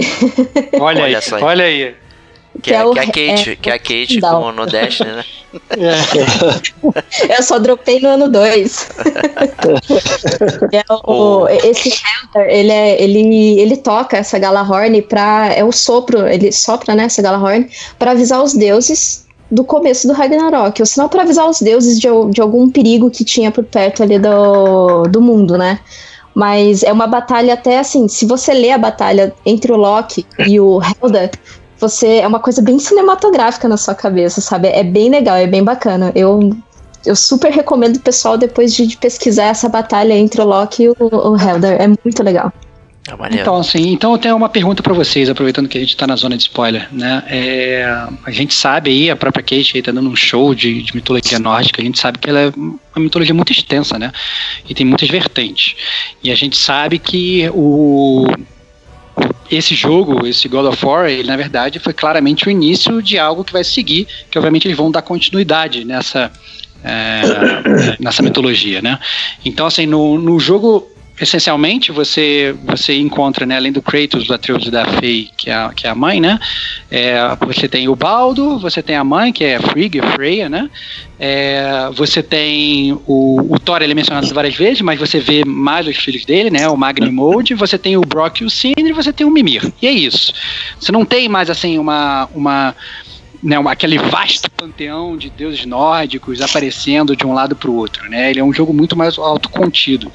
E eu acho que isso acaba é, indo até muito de encontro ao, ao, ao gameplay que a gente está acostumado para série, né? A gente está acostumado na série do God of War a, a- a enfrentar milhões de deuses, a destronar todos eles, a ter batalhas super épicas com bichos gigantescos enviados pelos deuses, lá lá lá lá, lá, lá etc. E isso meio que não ocorre nesse jogo. Né? E o que, que vocês ficaram assim meio decepcionados? Porque assim, eu entendo que tinha uma expectativa muito grande de realmente você viver a mitologia nórdica mais intensamente, por mais que na verdade você tenha, né, é, é, a cobra, você tenha Yggdrasil e você tenha e tal, muitas coisas sendo citadas, e a- eu, eu diria que assim, a maior parte da mitologia vem das historinhas do barco. Vocês não sentiram falta assim de jogar a mitologia nórdica mais, mais intensamente? Eu fiquei, eu senti, eu tive essa sensação aí, Stevox. É, e exatamente o que você falou. Porque nos outros, nos God of War anteriores, principalmente no 3, que eu acho que é onde isso fica mais evidente, tem muito aquela, aquela boss fight, né? Ser muito boss foda, né? Praticamente. É, deuses, titãs e seres enormes. É, você não cansa de, de ter batalha dessa e é uma mais épica que a outra. E eu imaginava algo do tipo, né? E estava muito ansioso sobre, esse- sobre isso, né? Na verdade. E não tem. Na verdade, o que tem. Tem, tem, sim, óbvio que tem. As lutas contra os chefes são boas. Só que são poucas. E tem aquele lance que você falou lá, daquele troll que carregando um pilar, que ele ele vai se repetindo com algumas variações do mesmo personagem. Ele, e ele é praticamente um boss em várias fases, entendeu? Tem, um, tem uma fase lá, por exemplo, que ele vem um de gelo e um de, de, de cinzas, de fogo. Alguma parada assim, assim, enfrenta dois ao mesmo tempo. E a luta em si é legal. Só que no final das contas, quando você vai botar na balança, se tratando de God of War, você acaba percebendo que não foi exatamente aquilo que, que, pelo menos não que eu esperava. Não só pelo, pelos God anteriores, como que, igual você falou, é, você tá numa mitologia, você imagina que você vai se aprofundar um pouquinho mais. E a, a, forma que eles acharam de aprofundar a gente foi justamente só através das histórias.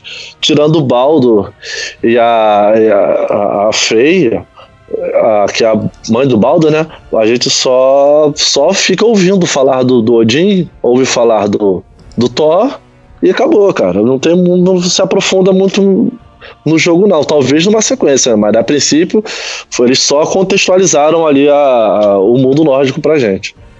É não teve nada muito épico, né? Aquelas batalhas épicas, é, assim. Aquela coisa, grandiosidade, né? melhorzinha talvez tenha sido a do dragão, cara. Ah, do dragão. Sim, é, verdade. é, do dragão achei muito boa. Mas ainda assim, quando acabou, eu pensei, porra, só isso? Caralho, pra que já enfrentou Hydra? Enfrentou aquele cavalo de água lá do. do, do, do porra, esqueci agora o nome do deus lá, do, do Poseidon, entendeu? Aí você pensa, porra, acabou, foi muito rápido. Mas foi bom, foi gostoso. Só que eu esperava que tivesse mais coisas nesse sentido aí.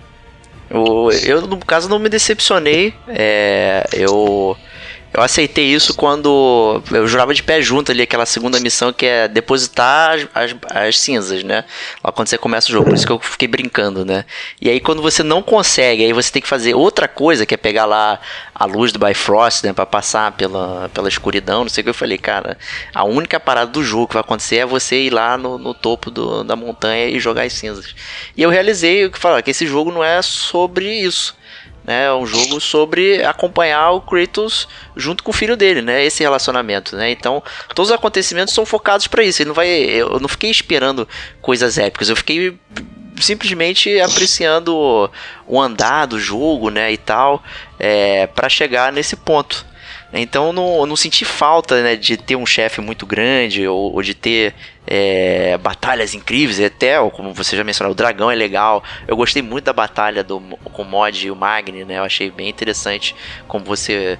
Né, fica lá aquela parte que tá tudo, tudo escuro, aí você fica com o escudo defendendo, aí o, o Atreus tá nas suas costas e tal. Eu achei isso bem legal, achei a dinâmica maneira também. Mas é, eu vi uma jornada muito mais intimista também, né? Então no, as coisas estão começando, né? O mundo está decaindo e, e então assim, né? É, é igual o, o, lance de você obter as habilidades, né? A curva de história também ela vai vai vai subir, ela começa muito baixinha e vai subindo, né? Então, no final já tem muitas coisas acontecendo, né? E aí você imagina que o segundo já deva começar nessa nota alta, porque ele não precisa apresentar nada. Né? Ele acaba sendo quase como se fosse aqueles filmes de origem e tal, né? Que tem, precisa é, repassar. Exatamente. É, parece a impressão que deu é que eles usaram esse primeiro só para dar o contexto do, do mundo nórdico. Aí, Exato. É verdade. Imagina né? Que do, da, da sequência diante já vai cair mais a fundo disso daí. Exatamente, né? Essa então é só meio... uma introdução mesmo, né? Isso. E também é uma construção da, da relação do Kratos com o filho, né? Porque ele. Se, se você nota em alguns momentos que ele tenta encostar no filho, mas ele fica meio assim, com receio e tal. Ele não sabe, ele não, não consegue interagir, porque ele perdeu mesmo aquela parte humana dele, né? Ele e, no entanto, que ele fica falando que ele, pro menino, né? Você não deve confiar em ninguém e coisa e tal. É, é bem interessante nessa construção do, do, do da, da relação do Kratos com o filho dele. É, e tudo essa construção é. não poderia ser feita numa cutscene, né? Ela, ela teve que ser construída lá nas suas 20 horas de jogo, essas coisas pequenas, né? Não, não, não consigo tocar no meu filho. Eu, eu começo simplesmente só admoestando ele. ele. Ah, pai, atirei a flecha no, no, no javali e não matei. Faça melhor, garoto. E tal. É, né?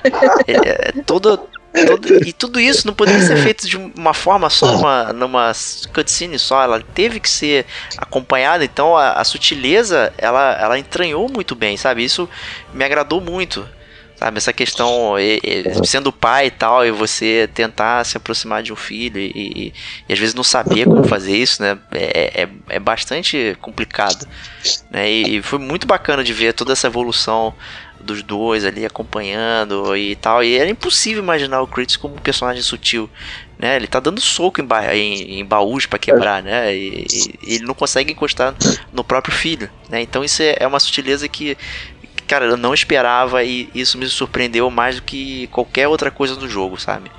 Então, pra mim, essa jornada mais lenta foi muito melhor do que ter uma batalha atrás da outra, cansativa e não sei o que.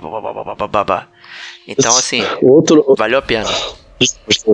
É, outro medo que eu tinha, Diego, é justamente isso daí que você falou, que em cima disso daí que você falou, que eu tinha um medo deles. É, como veio aquele assunto, ah, o Kratos agora vai ser um cara mais tranquilo e tal.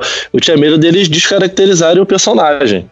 Tipo, porra, o Kratos, a gente, é, por mais que eu tenha defendido ele, né, no, no- no nosso cast anterior, a gente sabe que ele não é um, um senhor das flores, não é, não é nada disso. É, é, e o meu medo era que mudassem ele demais. Não, você percebe, é o mesmo personagem, é o Kratos que tá ali puto, tudo que ele tem que fazer ele faz reclamando, ele resmunga o tempo todo. Mas eh, eu acho que também que esse lance dele com o filho é justamente porque não só por ser filho, né, óbvio, mas é uma segunda chance que, ele, que o personagem tem, entendeu? De ser pai. Que na primeira que ele teve, ele largou a família lá e saiu em busca de conquistas, de ah, vou conquistar toda a Grécia e tudo mais, e acabou dando ruim. E foi traído e gerou tudo aquilo que a gente já viu nos no, no, no jogos anteriores. Agora não, agora acho que ele botou a cabeça no lugar, por mais que ele não seja aquele pai carinhoso que se espera, mas ele é, teve a chance ali de seguir de uma maneira mais calma e ser pai de verdade. Eu acho que é o que ele aproveita. Tanto que logo no começo, assim que ele enfrenta o balde, ele fica se perguntando: "Fe- é, é feio, o que, que eu faço? É, o nosso filho não está pronto e eu também não estou. Ele, ele, ele lança isso no começo. Exato. é. Entendeu? É, é, mas aí ele pensa, pô, só que o Baldo tá vindo aqui, então vamos, vamos seguir. E eu tinha medo não só de caracterizar o personagem, como também de. Outro medo que eu tinha na história, cara, era deles cagarem pro, pros jogos anteriores, do tipo, não sei se você já deve ter notado isso, a sequência de, não só de, não tanto de jogos, mas de filmes e séries e tudo mais, que às vezes eles ignoram coisas que aconteceram anteriormente de uma forma grotesca, que eu acho ridículo. E eu tinha medo, como tinha mudado todo mundo, eu pensei, caralho, eles vão botar só o personagem ali, falar que é o Kratos, e tudo que aconteceu antes eles vão ignorar. Era outro medo que eu tinha, mas não, cara. A, a, a- o, o- tudo que aconteceu com ele no passado dele tá ali, tá vivo, e influencia até na, na- em algumas partes do jogo. De uma forma absurda. E para eu complementar gostei, isso, eu gostei muito disso. Fala, Chamax. e para complementar isso, Fábio, assim, eu acho que vale salientar o que foi pra mim talvez uma das melhores cenas do jogo, né? Porque em um determinado momento que você Eu sei em que você tá determinado- falando, foi cena do jogo, Fred. É, que aí em um determinado momento do jogo você tem que ir pro inferno, né? E aí você precisa é, recuperar as suas lâminas do caos, que vai ser a única coisa que você vai poder usar no inferno. Pra ficar quentinho. É, Pra ficar no quentinho. inferno, no inferno, no inferno do, do, do mundo nórdico ele não é quente, né? Ele é gelo, é, é o frio absoluto. É, e E, aí, ele precisa o machado dele, como a, coisa do machado dele é, é- O poder do machado dele é baseado no, justamente no, no gelo, não ia adiantar de nada, né? É como secar gelo. Então Isso. é por isso que ele é obrigado a. é, como é que se diz? Ace- Reacender o passado dele e usar as lâminas do carro de novo. Exatamente. Aí quando você está nessa jornada de ir atrás ali das suas lâminas do caos que você já tinha, que o Kratos né, já tinha decidido abandonar essa parte toda da vida dele, né? Mas ainda assim guardava com ele, né? Ele abandonou, mas ele guardava ali embaixo do colchão, né?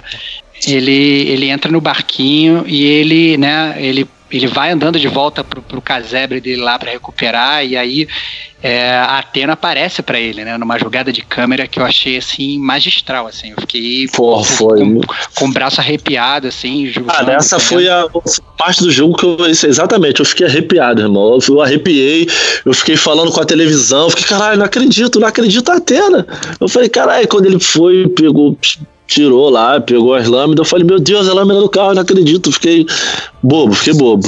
Gostei muito. É, então, e é isso, assim, então foi, foi, foi assim, foi muito legal, foi uma cena, assim, espetacular que mostra, na verdade, que todo o passado do Kratos ainda tá ali, né, que ele ainda se sente julgado por tudo que ele fez, né, é, inclusive lá no, no, no final do jogo, inclusive, né, é, que ele acaba decidindo, inclusive, matar o Baldo, né, mesmo com a mãe da, com a mãe dele freia, falando, não, não mate meu filho e tal, não sei o que. É, ele, ele vai, ele quebra o pescoço do Baldur e ele quebra falando, ó, não, esse ciclo termina aqui, que é justamente o que o Zeus falou para ele lá atrás, quando Zeus estava prestes a matar ele, entendeu? Tipo, não, esse ciclo de morte termina aqui. Então, o que mostra, na verdade, o full circle que o, que o Kratos, né, é, teve na sua jornada. O, até essa cena é legal do, da, das, da, da, das uh, lâminas do caos aí é, é a deliberação que ele vai enrolando né, no braço e tal. Tem todo um peso absurdo, né? Como se ele. ele caralho, eu tô voltando com isso pra mim, cara. Que que é isso, né? Sabe, é, é muito.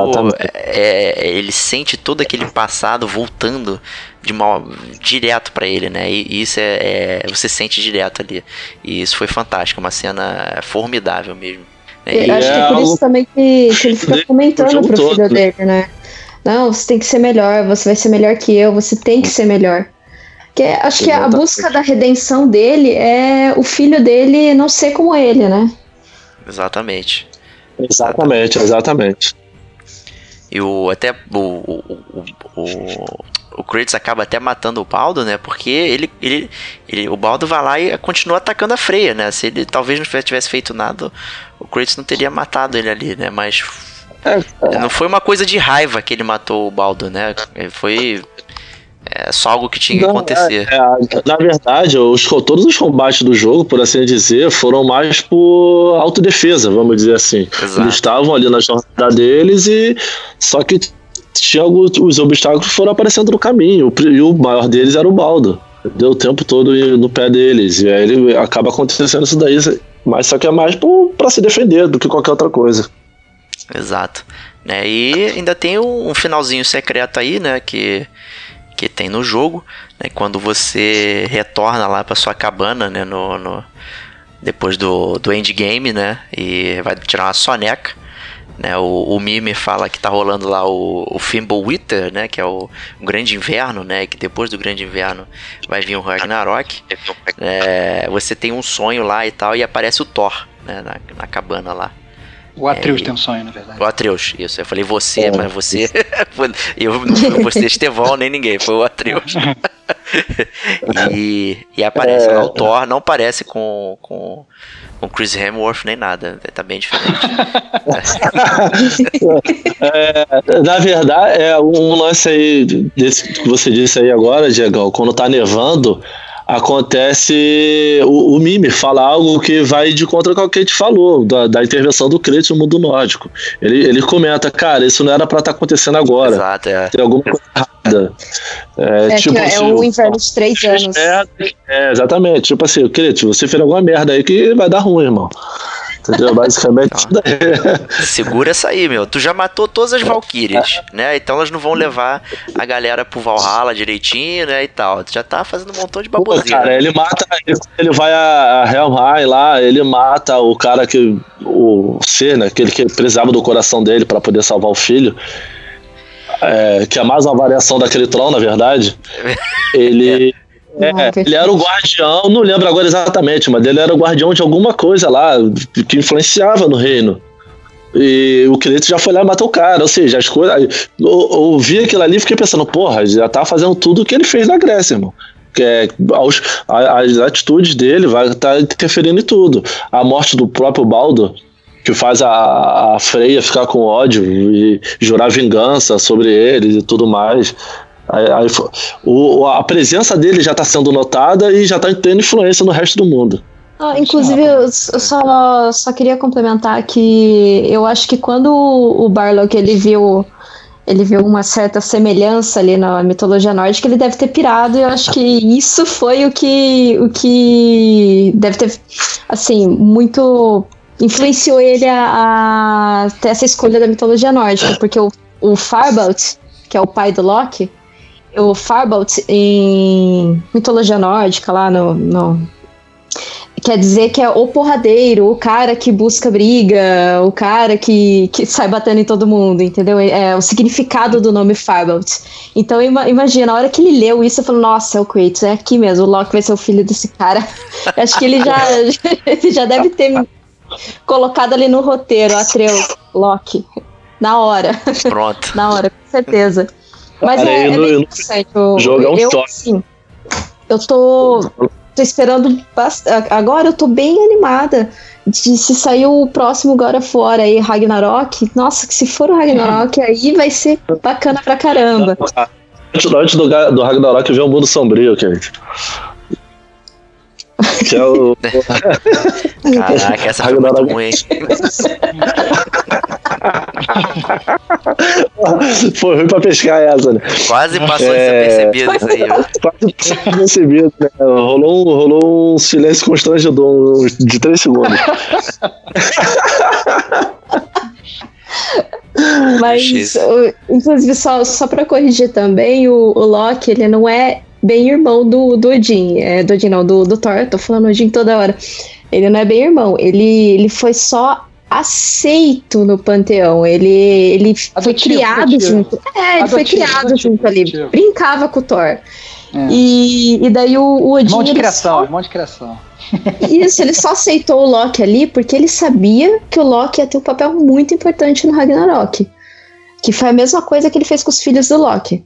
É, Inclusive, até uma outra curiosidade legal aí é que o Odin ele aprisiona o Loki, né, debaixo ali da terra, e, e daí ele, ele fica preso mesmo com uma serpente em cima da cabeça dele, e essa serpente ela pinga é, um veneno. E daí a, a esposa do Loki, ela põe um pires ali para o veneno não cair no Loki.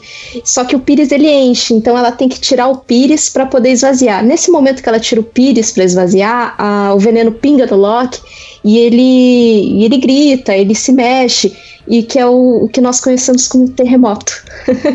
Olha só, hein? Ah, ah, é, então, é uma coisa muito louca, né? Então, assim, é, na, no Ragnarok vai acontecer muita coisa, ele consegue é, escapar né, desse aprisionamento, e é aí que ele começa a reunir os filhos bonzinhos, legais, para combater ali os deuses do panteão. Aí é até interessante que a maneira como ele vai para a batalha é num navio cheio de unhas, um navio que é feito de unhas, as unhas dos mortos, que aqueles porque assim, na, na época deles, lá, do, do- dos povos antigos, eles falavam que você tinha que preparar muito bem os mortos, você tinha que cortar as unhas deles tal e tudo mais. Se você não fizesse isso, eles faziam um navio de unhas e voltava para o mundo dos vivos. Então, ele sai do, da, dali do mundo com a Hel nesse barco para poder batalhar aí contra o panteão de Odin. E eles sabem que o Odin já tá sabendo que ali é o fim dos tempos mesmo. Eles sabem que eles vão perder a batalha, eles sabem tudo isso. Então por isso que eu tô muito curiosa para saber o que que o jogo vai fazer, como que o jogo vai abordar o Ragnarok, como que o jogo vai abordar o Atreus em tudo isso. O, o, o jogo, depois que foi. que você finaliza, que você vê que o. O, o Atreus, na verdade, é o Loki, várias coisas passam na sua mente, né? Você fica É. numa curiosidade foda. E isso até gerou. Tem vários vídeos no YouTube aí só falando de, de teoria. Parecido até quando uma final de temporada de Game of Thrones. Se, se acaba e. vai- É, pô, vários vídeos de teoria falando o que pode ser, o que pode não ser. Aí o pessoal, como a Kate estava fazendo, usando o paralelo da- do que realmente tem na mitologia nórdica para ver se é cabível ou não no, no futuro do jogo. Isso daí, isso daí foi um ponto alto para mim, foi essa, foi esse, essa, esse lance de ter ficado em aberto. entendeu? Não foi uma- um, um arco que se finalizou. Eles chegaram no final da jornada deles, mas tem muita coisa para acontecer ainda. Justíssimo, né? Só quem sabe são os gigantes, né? Que já tá tudo prescrito aí. Mas é isso aí. Pra zona de spoilers de God of War. né? Então, quem ouviu a gente aí, espero que tenha curtido toda essa discussão. Deixe comentários se quiser é, aprofundar ainda mais aí. Então, vamos às notas para God of War 2018.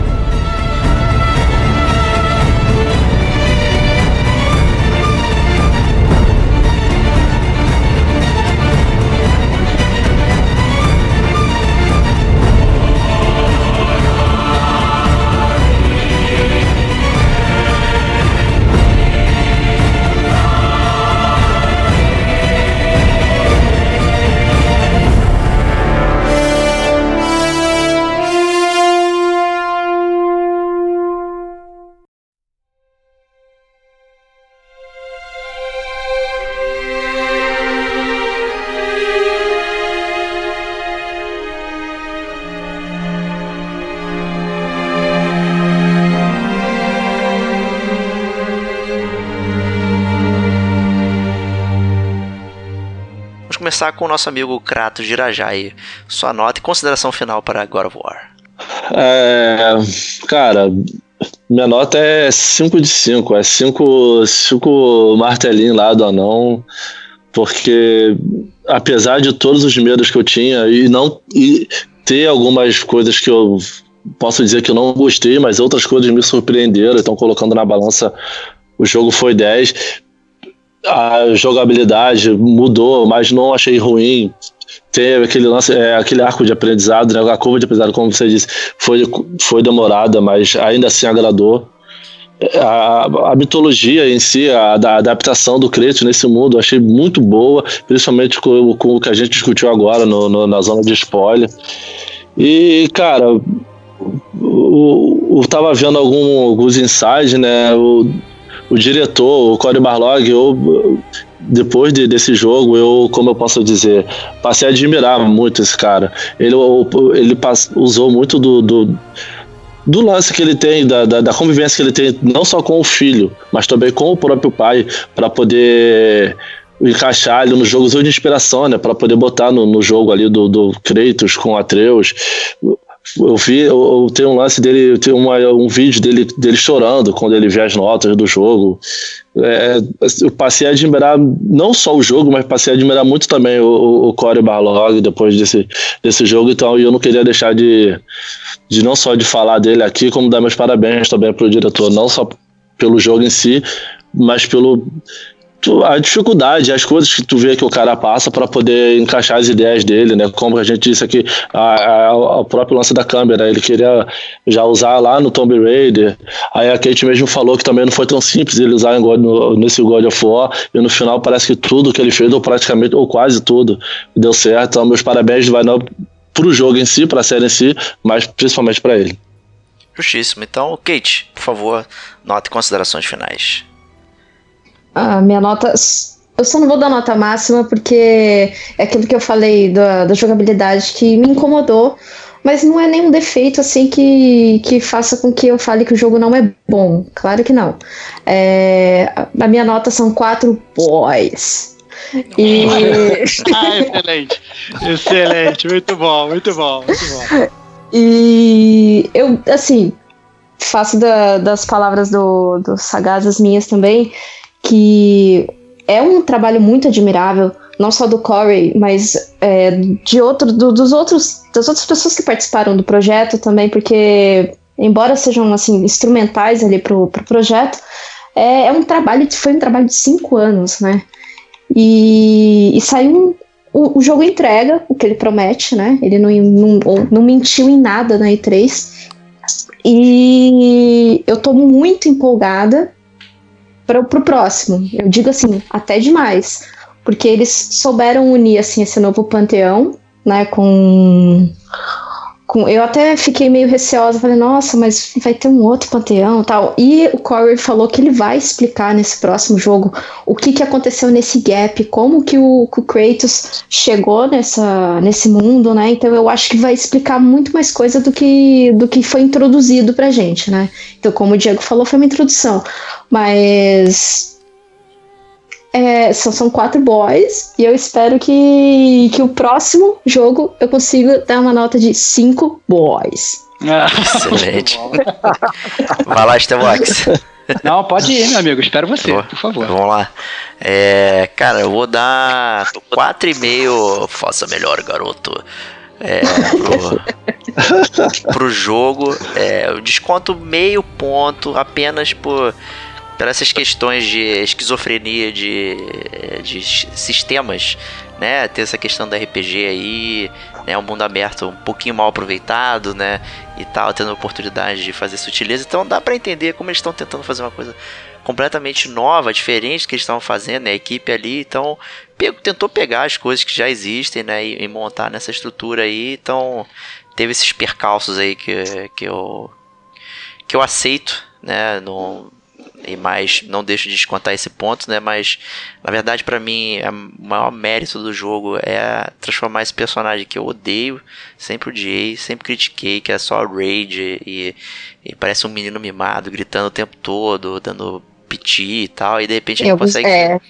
Em alguns momentos ele é insuportável mesmo. É insuportável. De repente ele consegue ser um cara contido. Né? A raiva tá dentro dele, mas ele consegue se controlar e você consegue ver um outro lado do personagem, né? Então é interessante ter o contraponto do filho dele, que é completamente o oposto dele né? Como eu mencionei brincando aí, ele quer fazer a side quest e o Kratos, não, garoto, não vamos por aqui, não faça isso e tal. E, e as, as, sutilezas, né? Coisas sutis que o jogo vai apresentando dessa, desse relacionamento e, e que eu não imaginava ver de forma alguma na narrativa. Isso aí para mim foi top notch, total, máximo. E eu fiquei muito contente. Que eu sei extremamente satisfeito do jogo. Adorei tudo que foi mostrado aí. Eu gostei muito do combate.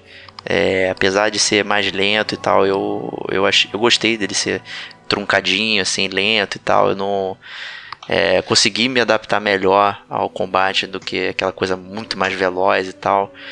Então, assim, para mim foi um jogo sensacional, fruto de um trabalho absurdo dessa galera. Eu já brinquei aí, pô o jogo ele é feito né, numa cena só, de plano de sequência, uma tomada, não tem flashback, ele é tudo pra frente.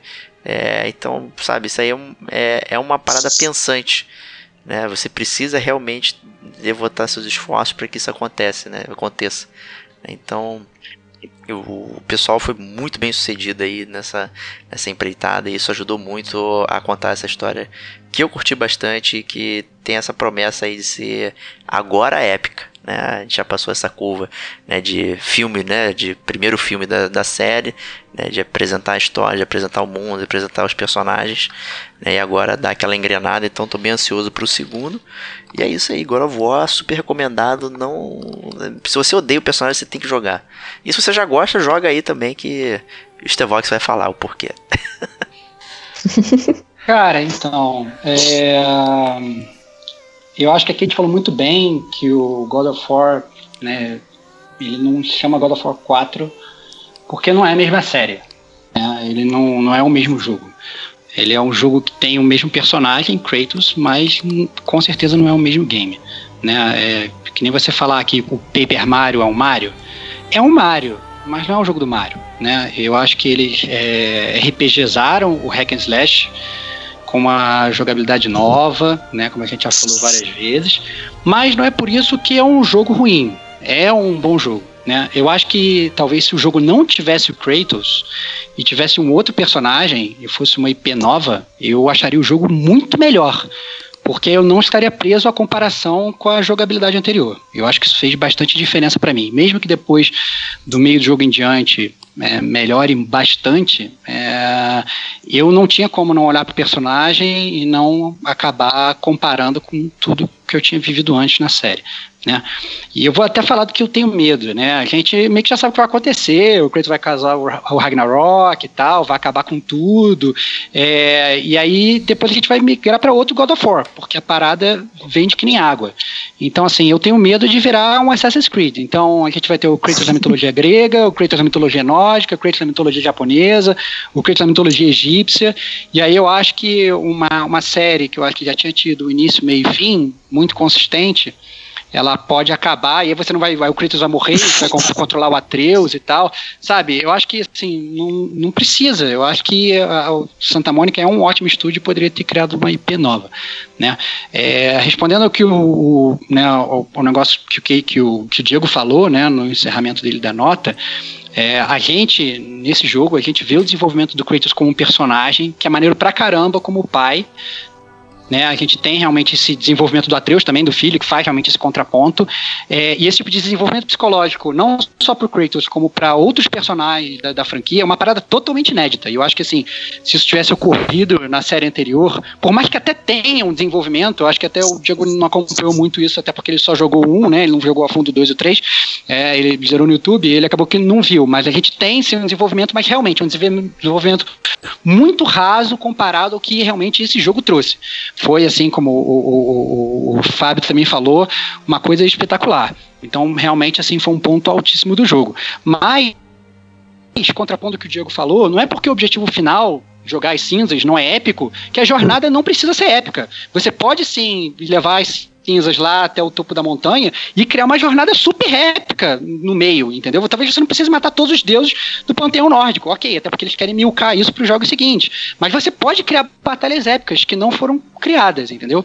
É, eu entendo e concordo com a jornada intimista, eu acho que realmente é, mas o jogo é completamente poluído por boss battles completamente genéricas, né? Pô, você olha as Valkyries, cara, é tipo você enfrenta nove personagens iguais, brother. Então, aí você fala, quando você chega no, na, na, final, você fala assim, ah, agora vai ser diferente. E não, é a mesma parada, entendeu? Eu achei zoado demais. É, eu achei, por exemplo, a música, que a gente não falou, é espetacular, mas ainda assim eu achei a quem da série. Mais uma vez, se fosse uma IP nova, eu podia estar tá babando aqui. Mas eu acabo né, tendo esse fator comparação, né? Eu acho que o God of War é uma série que ela ficou conhecida por ser épica, com batalhas sensacionais. E, na verdade, às vezes nesse jogo, como a própria Kate falou, você tem que ficar parar lá o seu Bolt Simulator para ficar escutando a história, porque é um dos pontos altos, entendeu?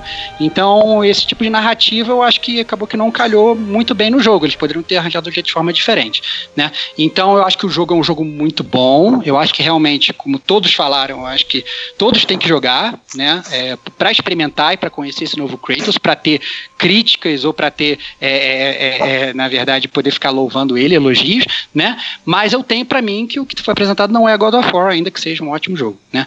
Então eu vou dar aí três sunguinhas do Kratos com barba de lenhador, porque eu espero que ele continue a barba, mas eu espero que ele volte com a sunguinha é, é, pro God of War. E eu realmente espero aí que os próximos eles consigam resgatar um pouco da, da magia que eu vi na série, mas que eles talvez, por favor, não continuem a série por muito tempo, porque eu tenho medo de virar Assassin's Creed. Isso. É, e vai ter crossover com Final Fantasy XV em breve. Olha lá. vai. Ele vai pro, vai pro outro mundo.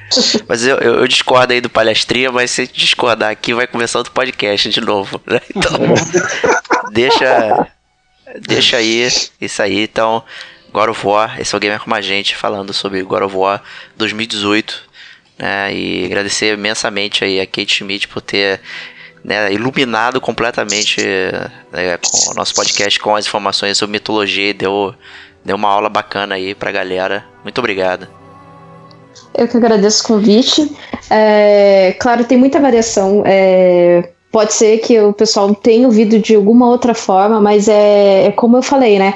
É, a mitologia nórdica, ela tem é, a variação dela maior é pela dinamarquesa ali, né? Porque tá, tá ali, Europa tal. E como não, nada foi escrito, né? Porque perdeu-se muita coisa durante muito tempo. Então pode ser que tenha faltado aí alguma coisa, mas tentei, tentamos aí. No, no máximo. Justíssimo, justíssimo. Mandou bem, mandou bem. Agradecer nosso Kratos de Irajá, que tava super empolgado aí, falou bem, falou, falou bacana, falou feliz. Brigadão aí. Obrigado vocês. E, cara, esse não por ser de God of War, mas esse eu acho que foi o melhor cast que eu participei, irmão. Porque como você mesmo falou aqui, eu disse bem, não sei se eu disse bem, né, mas vocês todos falaram muito bem, ninguém concordando 100% em tudo com o outro, cada um dando a sua opinião e explicando o porquê, né, de, da sua visão. E ficou, ficou muito gostoso de participar de, e principalmente de ouvir vocês aí. Muito obrigado. Justíssimo, olha só. Steve Wax, finalmente conseguimos falar de God of War. Excelente. Finalmente, Muito obrigado. falar de God of War. É, de nada, cara. É, obviamente você não, você não tem que agradecer. É mais do que meu prazer é, estar aqui com vocês, brincar com vocês. E, mas a verdade é que eu espero aí que vocês continuem essa. Não a jornada intimista do Kratos, mas a jornada intimista aí do gamer como a gente nos próximos podcasts que virão em breve. Isso aí. Então, obrigado, ouvinte. Né? Tá aí, agora eu vou. Uma semana de atraso, né? Mas saiu. E agradeço a todos aí pela audiência. Então a gente se vê na próxima semana com o GCG News, começando aí o mês de setembro. Um grande abraço e até lá.